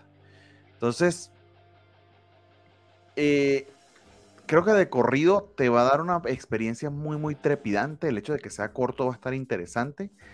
Pero Kyle logra algo que, bueno, él es un experto en ello, pero que de las situaciones más bizarras e inclusive, perdón, no bizarro, en español eso no significa la palabra, de las situaciones más extrañas eh, y que técnicamente no deberías reírte de ellas, logra sacarte una, un chistecito.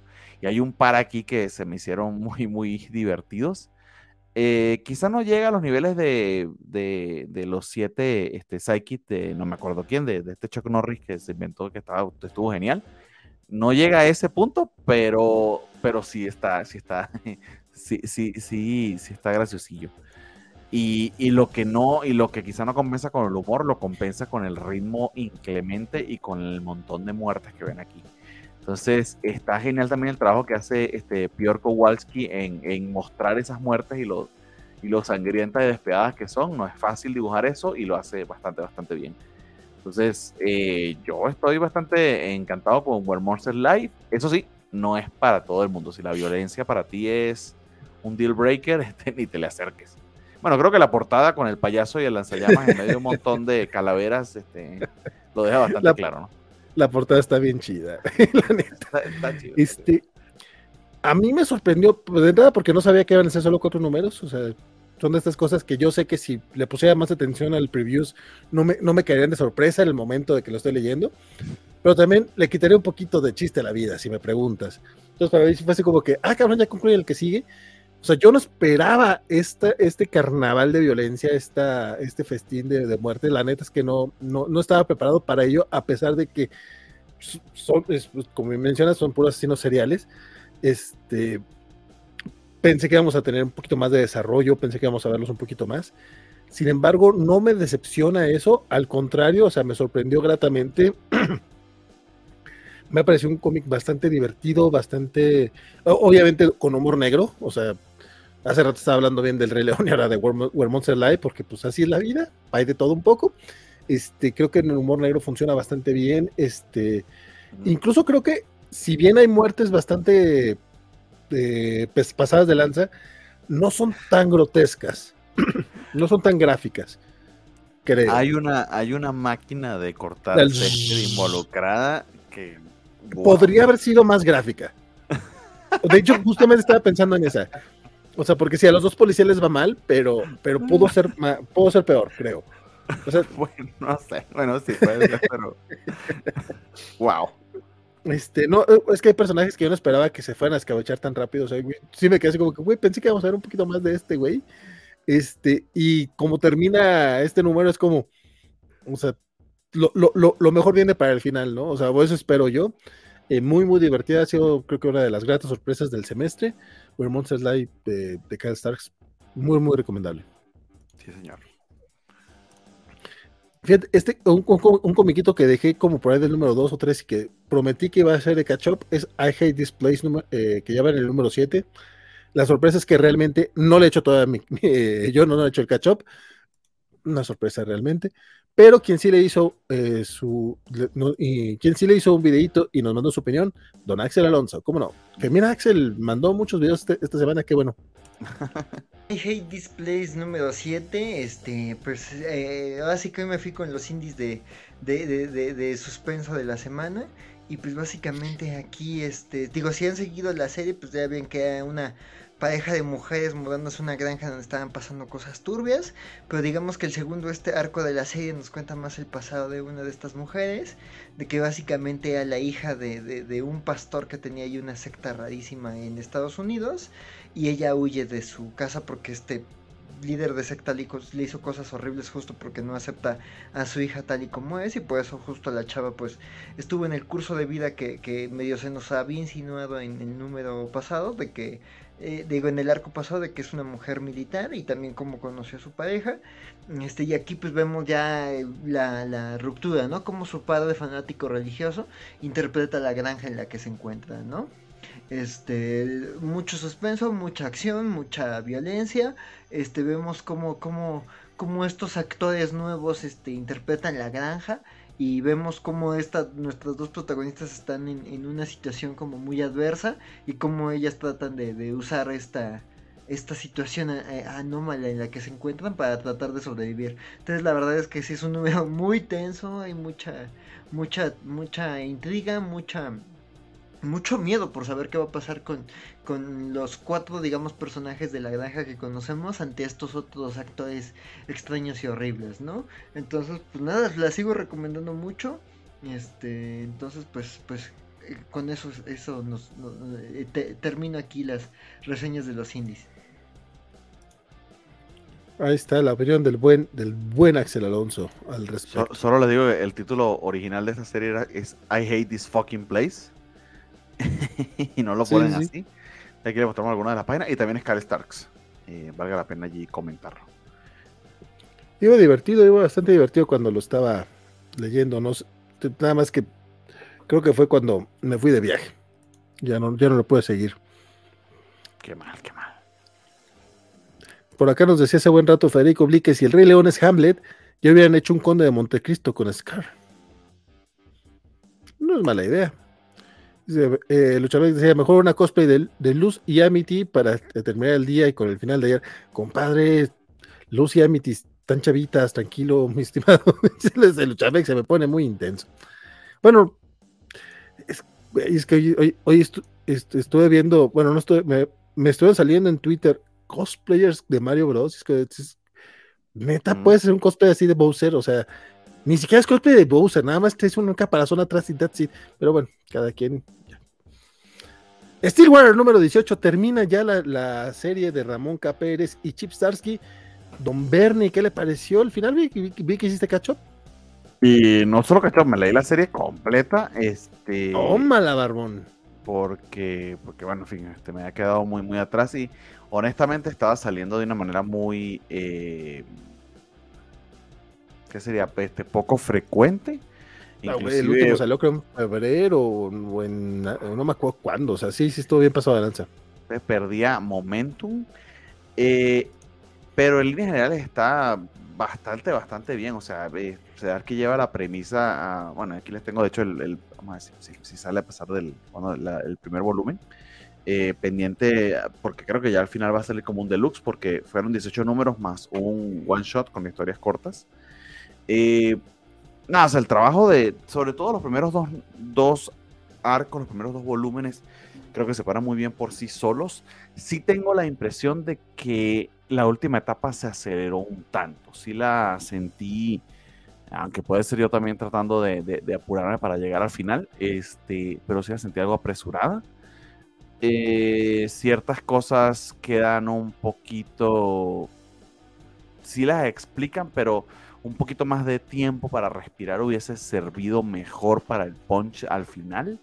Eh, y de hecho hay un personaje que desaparece y vuelve a reaparecer en este último número que se nota mucho que sencillamente se que se le olvidó que lo tenía y le tocó meterlo allí este, a, Ramón Capérez para poder explicar algunas cosas.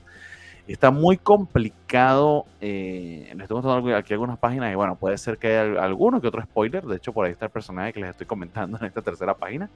Em, pero, a ver, la premisa en líneas generales está bien, bien interesante porque es eh, esta idea de la inmortalidad y lo que efectivamente pudiera pasar si ese milagro toca, nos tocase, milagro o maldición. Eh, y que habla mucho de, o quiere hacer una reflexión psicológica, eh, filosófica bastante interesante sobre cómo la muerte también define nuestra vida, el hecho de que sea finita nuestra vida nos da propósito, nos da este compás moral eh, y permite vivir. La vida sin la muerte probablemente no, debe, no pueda llamarse vida. y, hay un montón de ejemplos a, a, lo largo de esta historia de metáforas que, este, al respecto. Eh, y en ese sentido eh, hace un trabajo Sedarki de verdad extraordinario. Eh, pero sí siento que se desinfló un tantito al final. La explicación de todo el misterio bastante bien, pero creo que perdió algo de punch. Más, a pesar de esos pequeñísimos detalles que probablemente tengan que ver con, no sé si la, la velocidad con la que lo leí, creo que vale muchísimo, muchísimo la, pena la, la, serie en líneas generales. Y yo, por ejemplo, estoy bastante que montado y entusiasmado por la posibilidad de un deluxe o de un solo, de un solo libro con los tres tomos. Entonces, eh, eh, bastante bien Steel O sea, eh, terminó. Ah, y otra cosa, termina cuando tiene que terminar en cierta medida. Ojalá le hubiesen dado más tiempo a Sedarki, pero al menos se vio que tenía pensado una idea de principio a fin y en ese aspecto está bien ejecutado. Pero no sé a ti, Valentín, ¿qué te pareció? Que sí, que sé, sé que le llevas el ritmo, pero no sé si te cachó de todo como yo. Este, no, pero creo que sí debí de haber hecho el cacho por lo menos del último arco, porque sí estuvo un poco raro. Y leí los últimos dos números. No recuerdo si había leído el número anterior. Según yo sí, porque sí estaba como muy esperando ya al final. Pero de repente lo releí y no me acordaba del desmembramiento. Por ejemplo, ese está muy gráfico. Afortunadamente la sangre aquí es rosa, entonces creo que le quita un poquito el impacto. Este, al último me molestó un poquito que fuera rosa la sangre, fíjate, porque pues, aquí sí, estos dos últimos números están llenos, eh, hablando de violencia extrema, y esta no es violencia divertida, o sea, aquí no es, no es como en, en Where Monster Lies, que es, ¡ah, qué divertido! Este festín. No, aquí sí es como, ay, cabrón, este son, son, son incómodas las muertes. A, a, pesar de que sabes que no van a morir porque es parte del chiste, o sea, sí es como, güey, ¿por qué están haciendo esto? No mames, no, no quiero verlo. Eh, no sé, eh, me, pareció un, me, pareció un final adecuado. Eh, ahorita que lo mencionas tú, sí, quizá un poquito apresurado. Este, probablemente no había muchas maneras de terminar esta serie, entonces me parece pues, al final. Pero, pero normal. Sabe darle ritmo a las cosas, y perdón que me interrumpa, pero siento que esto estaba quizá pensado para unos 20 números, 25 números. Siento que el último arco debió respirar un poquito más sea, porque se ve que tenía su plot y como que, no sé, pareciera que el plan iba a ser más tiempo y no, córtalo y llega a los puntos, pero llega muy rápido. Y eso le hace perder efecto. Es probable, pero digo, tampoco, tampoco es como que pudieran explorar mucho más, o sea, como que también sí se sentía que no iban a... O sea, se podría alargar, pero a lo mejor no había, habría necesidad. Eh, sin embargo, coincido contigo, eh, los primeros 12 números son geniales. Incluso hay una pequeña historia que salió en. en ¿Dónde fue? Creo que fue en un Image 1 o un, un Image algo. que, que o, fue una historia aparte o una edición especial. No me acuerdo, uno donde contaban tres historias. ¿No te acuerdas? Un one shot. Eh, se llamaba Stillwater de Steel, algo así. Eh, y de hecho hacen referencia acá en la historia. O sea, muy seguramente cuando venga la colección va a estar metido. Es entre el segundo y el, entre el penúltimo y el último acto. El Marco, perdón. E, ese también todavía estuvo padre, estuvo bueno. Eh, y estos últimos números, yo, bueno, es que tú sí los leíste de corrido. Eh, para mí, yo, yo, yo sentí mi problema fue eh, el espacio que hubo entre ellos, porque se tardó muchísimo en salir. Sí. Sí, sí, sí batallaron un poquito con eso. pero ahora sí creo que se sostiene bastante. O sea, por ejemplo, sí me convence para, para un deluxe con los 18 números, sin bronca. Este pero sí siento que coincido contigo que se desinfla un poquito al final. No está mal, termina. O sea, no, no, no fue un asco de final, no es como, ah, pero sí fue como un, pues así tenía que terminar. O sea, no, no es sorpresivo, vamos. Y que digamos que a mí me suena esto mucho, o sea, no, no, no me quito de la cabeza, esto sería una serie de HBO brutal y tiene que ser HBO que lo lleve y probablemente allí les da más chancito de respirar a ciertas cosas de los personajes. Entonces, a ver, a ver, capaz que, capaz que esa como que me dio la idea al final. Pero como cómic está muy bien ejecutado y el arte de Ramón Pérez de principio a fin, bastante, bastante bien. Mike Spicer, que es el colorista de cabecera de Daniel Warner Johnson, también hace un muy buen trabajo acá. Eh, quizá el tema de la sangre rosita sea lo que no nos gustó tanto, pero en líneas generales creo que está bastante bien ejecutado el cómic. Sí, pues mira, lo empezamos y lo terminamos aquí en los cómics de la semana. Entonces, nuestra opinión entre todos los números por ahí anda. Entonces, porque creo que sí fue los que eh, raro, fue el número que nos saltamos de, ese comiquito. Eh, sí. Y pues bueno, ya para cerrar los cómics indies de la semana, saga número 63. Y en este momento, este, yo los dejo tantito porque no voy al día. Por si me dijeron que no iba a haber muchos spoilers, pero de todas maneras estaré al pendiente cuando, cuando quiten el, el comiquito para regresar. Muy bien. Y adelante, don Draco, que ha estado en silencio todo este tiempo. Y pues también va a ser una participación muy pequeña. Eh, Saga 63, donde ciertos personajes cruzan ciertos límites para deshacer una situación con ciertos personajes. Entonces, ¿qué les puedo decir? Es Saga, si lo conocen, lo conocen. Si no, no sé qué están esperando me gustaría platicarlo ya en una sesión. Bueno, ya con amigos mm, que no salen el programa donde no puedo comentar bien lo que me gusta y lo que no me gusta. Pues no sé, ¿tú qué opinas, Bernie? Eh, ok, pero ah, ¿qué no te gustó del número? ¿O qué te pareció este número en particular? Me gustó el número, la situación con los personajes es muy interesante. Quiero ver qué pasa con Hail y con el príncipe robot a continuación.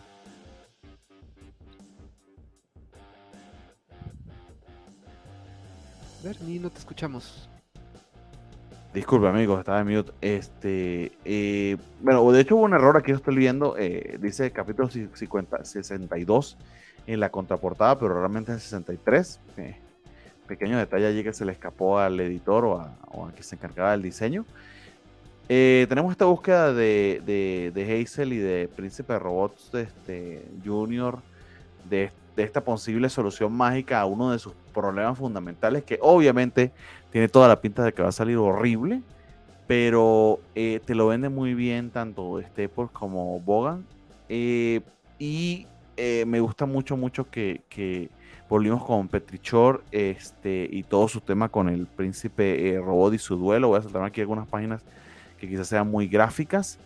Eh, y, en líneas generales, eh, la manera en que los diálogos te van llevando al drama de los personajes y a lo que va sucediendo en la historia es eh, la magia de Saga, la, manera tan exquisita que está ejecutada. sí es un número transicional, pero creo que funciona bastante bien. Estos últimos arcos sí han estado un tantito lentos, pero se ve que van a algún lado y que eh, va, va a ir avanzando la historia y que quizá vaya a pasar algo que quizá no, no, no querramos o no veamos bonito que pase, pero que es inevitable. Eh, y a mí en particular, pues este, me sigue encantando. Saga es de este tipo de cosas que es muy difícil eh, no recomendar en líneas generales. Creo que no solo para quienes leemos cómics, sino a quienes en general les gusten las historias del storytelling. Es una obra maestra, creo que es una de las últimas obras maestras que, puede venderse por sí sola. Eh, y, quizá lo, lo, que en todo caso sí me gustaría siempre recordar, y cada vez que podemos hablar de ella, decirlo, es que es muy amigable con quien quiera volver a ella. Tiene mucho valor de relectura saga. Entonces, si no tuvieron la oportunidad cuando volvió después de ese de cinco años de leer esos primeros 54 números, eh, créanme que vale la pena y estos segundos arcos mantienen ese momento. O sea, siguen estando también hechos como siempre. Entonces, eh, nada, Saga sigue allí. Es, es bueno siempre recordarla, es bueno siempre comentarla porque es una maravilla de principio a fin. Entonces, quitando el cómic, este, esperamos que Valentín este, regrese, si es que no se fue al baño o a buscar este, su, su cena. No, aquí está. Sí, sí estuvo. Y así es vuelta como... sin spoiler. Y así es como este Hassel pues, muere. Chan, chan, chan. Este. Fíjate, lo que tiene Saga, escuché lo último que estabas mencionando tú, mi querido Bernie, este, lo que, lo que tiene Saga, aparte del valor de relectura, es que el status quo no, no se mantiene, o sea, cambia casi cada arco, entonces siempre están pasando cosas, eh, ningún personaje está salvo, este, que eso también creo que está muy, es, le da mucho valor a la historia, o sea, porque es muy realista dentro del contexto eh, de ciencia ficción y de fantasía que tiene. Y es una chulada de cómic. Este, este, este primer arco, yo nada más llevo el primer arco de, de, de ahora que regresaron. Cambió tanto el estatus que me causó un poquito de, shock. Pero nuevamente también lo, releí. Eh, eh, los, bueno, los primeros tres numeritos ya los había leído antes, ahora los, volví a leer. Este, y creo que ahí es donde les tomé un poquito más de cariño. Porque eh, llegar así como en seco a este nuevo arco, sí fue como, wow, ¿cómo estábamos? No. sí, sí, la relectura te recompensa. Eso es algo genial. O sea, que una obra te permita eso eh, y que y que te permita ir avanzando así, eh, es mágico lo que logran estos dos. Sí, muy, muy de acuerdo. Sí. Eh, yo quería el ya platicando con que digo, no sé qué tanto voy platicar porque Draco no quería hablar nada. es, sí, fue... debí leer Love Everlasting para tener un cómic del cual sí puedo hablar. no, no te apures, compadre. Tú, o sea, no, no, te agüites porque, porque te dijimos que habías este spoileado. ¿Cuál fue el que spoileó? ¿El de Batman? No, es que cuando una idea es tan estrafalaria no puedo no hablar de ella. No puedo evitarlo. Está bien, Está bien, está bien. Pues bueno, con eso terminamos ya los comiquitos de la semana, muchachones. Este, siempre, siempre un gustazo estar con ustedes, echando este, el chisme al respecto. Por favor, mi querido, no es cierto, primero, antes que otra cosa, la despedida del buen, del buen Axel Alonso, que estuvo hoy con nosotros un ratote, este, platicando, comentando. Y si no estoy mal, también nos mandó su despedida. Hola chicos, aquí estoy hablando de, mi, nada más para cerrar mi participación, este, pues vámonos con mi cómic de la semana y pues mi cómic de la semana es nada más y nada menos que Herbal, este, les digo no es la lectura más placentera, pero es tenso, está muy bien hecho, la verdad es que me pareció como muy interesante, además de que ya en las últimas semanas le dimos mucho mimo a Marvel, entonces ya tocaba un indie. Y Herbal, la verdad es que estuvo muy buena. Digo, también en segundo lugar, creo que hay Hate Displays. Creo que el segundo arco sigue muy interesante. Creo que está levantando muy bien la historia, que construye muy bien sobre lo planteado en el primer arco, sin terminar de resolver todos los misterios. Pero te muestran que no todo va de resolver mystery boxes, ¿no? Que también va de, de cómo estas de cómo ciertas personas reaccionan, ¿no? Pero digo, la verdad es que me, así que me fui más por el suspenso. Pero sí, definitivamente, más allá de mi mención honorífica a, a, Hate Displays Creo que Herbal es un cómic muy bien hecho en el apartado gráfico, muy tenso en el guion y que no es para todos, pero quien lo cache bien le puede parecer una lectura y fascinante. Entonces quiero ver cómo sigue avanzando esta historia.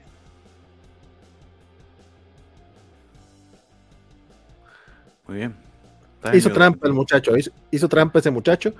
Solamente vamos a tomar en cuenta su, su, su elección, que fue Herbal. Eh, qué, curiosa elección, ya veremos la, de los demás. Con Draco, comentarios finales, tu cómic de la semana y si tienes algo que quieras decirnos de la película que amaste. este, pues sí, cómic de la semana, no hay mucho de dónde escoger, se lo lleva Rogue y Gambit. Porque, pues, me gusta mucho la parejita. Este, entonces, eso, el arte está muy padre y se ve que puede llegar a, hacer una serie memorable. Eh, pues sí, la película que todo, que todo el mundo debe de ver esta semana es Super Mario Bros. La película no es... Luego nos tomamos demasiado, le exigimos mucho a propiedades que no... O sea, aceptemos los Mario Bros. Entonces, pues es ver a un plomero italiano saltando encima de tortugas. Y cumple bastante bien la película. Es muy, muy divertida. Entonces, pues sí, véanla. Ok. Don Bernie.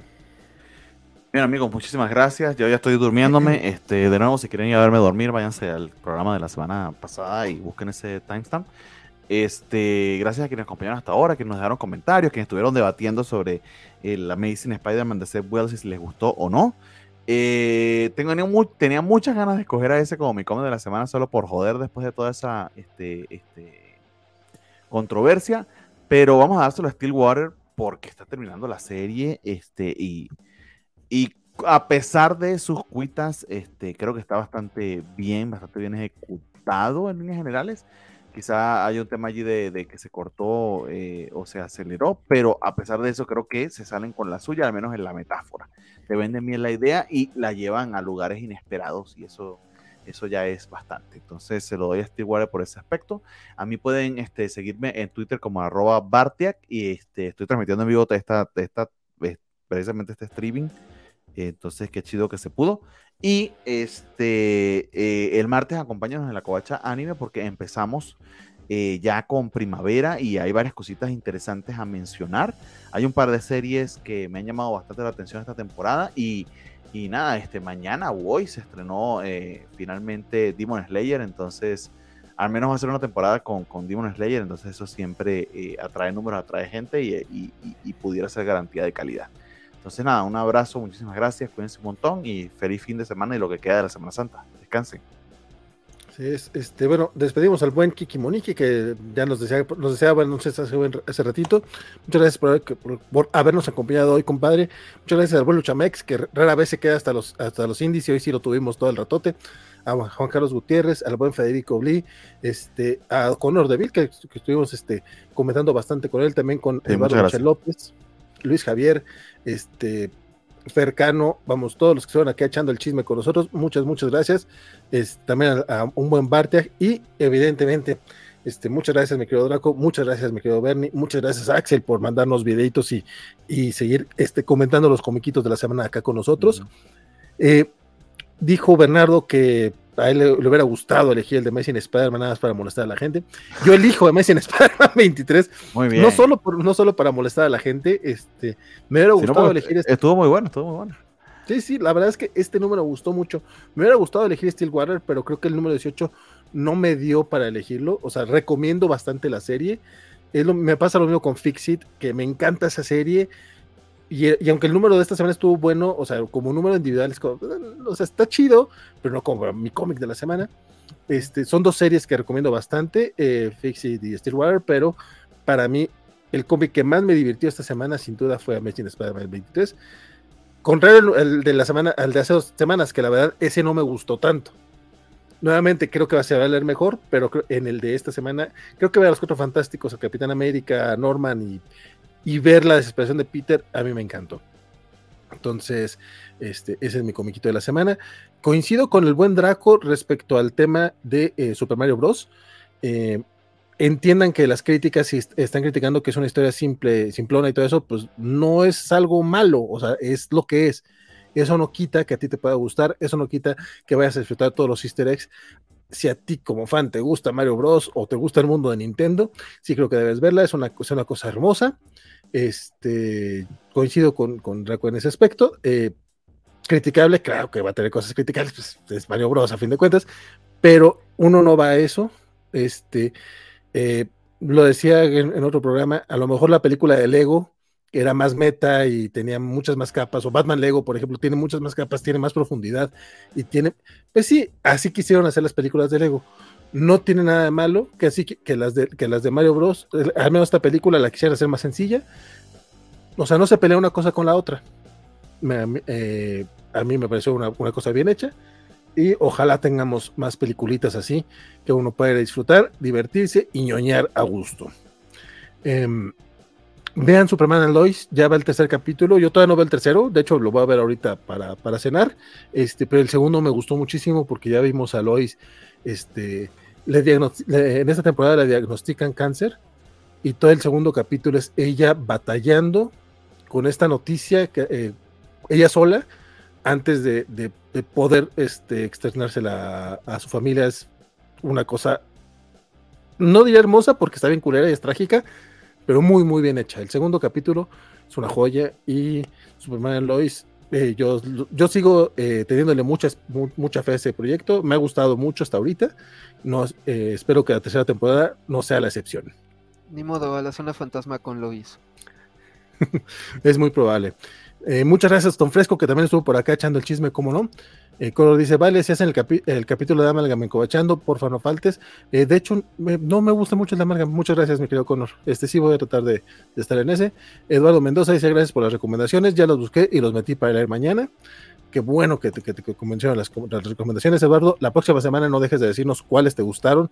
También eso, oigan, déjenos sus comentarios acerca de que si, si les convenció alguna de las que les recomendamos o al contrario, si dijeron, güey, me recomiendas a Herbold y no mames, es una porquería, también se vale. Claro. O yo estaba de acuerdo con Bernie, con John Rabbit y Valentín se equivocó. Échenos ese tipo de comentarios. La verdad es que eso nos ayuda mucho para echar el chismecito. Buenas noches, Alberto Chamex. Dice: Recomiendo toda eh, The Old House y la de Mario Bros. De hecho, The Old House tenemos que hacer también un programita especial porque dicen que está muy, muy buena. No he visto el final.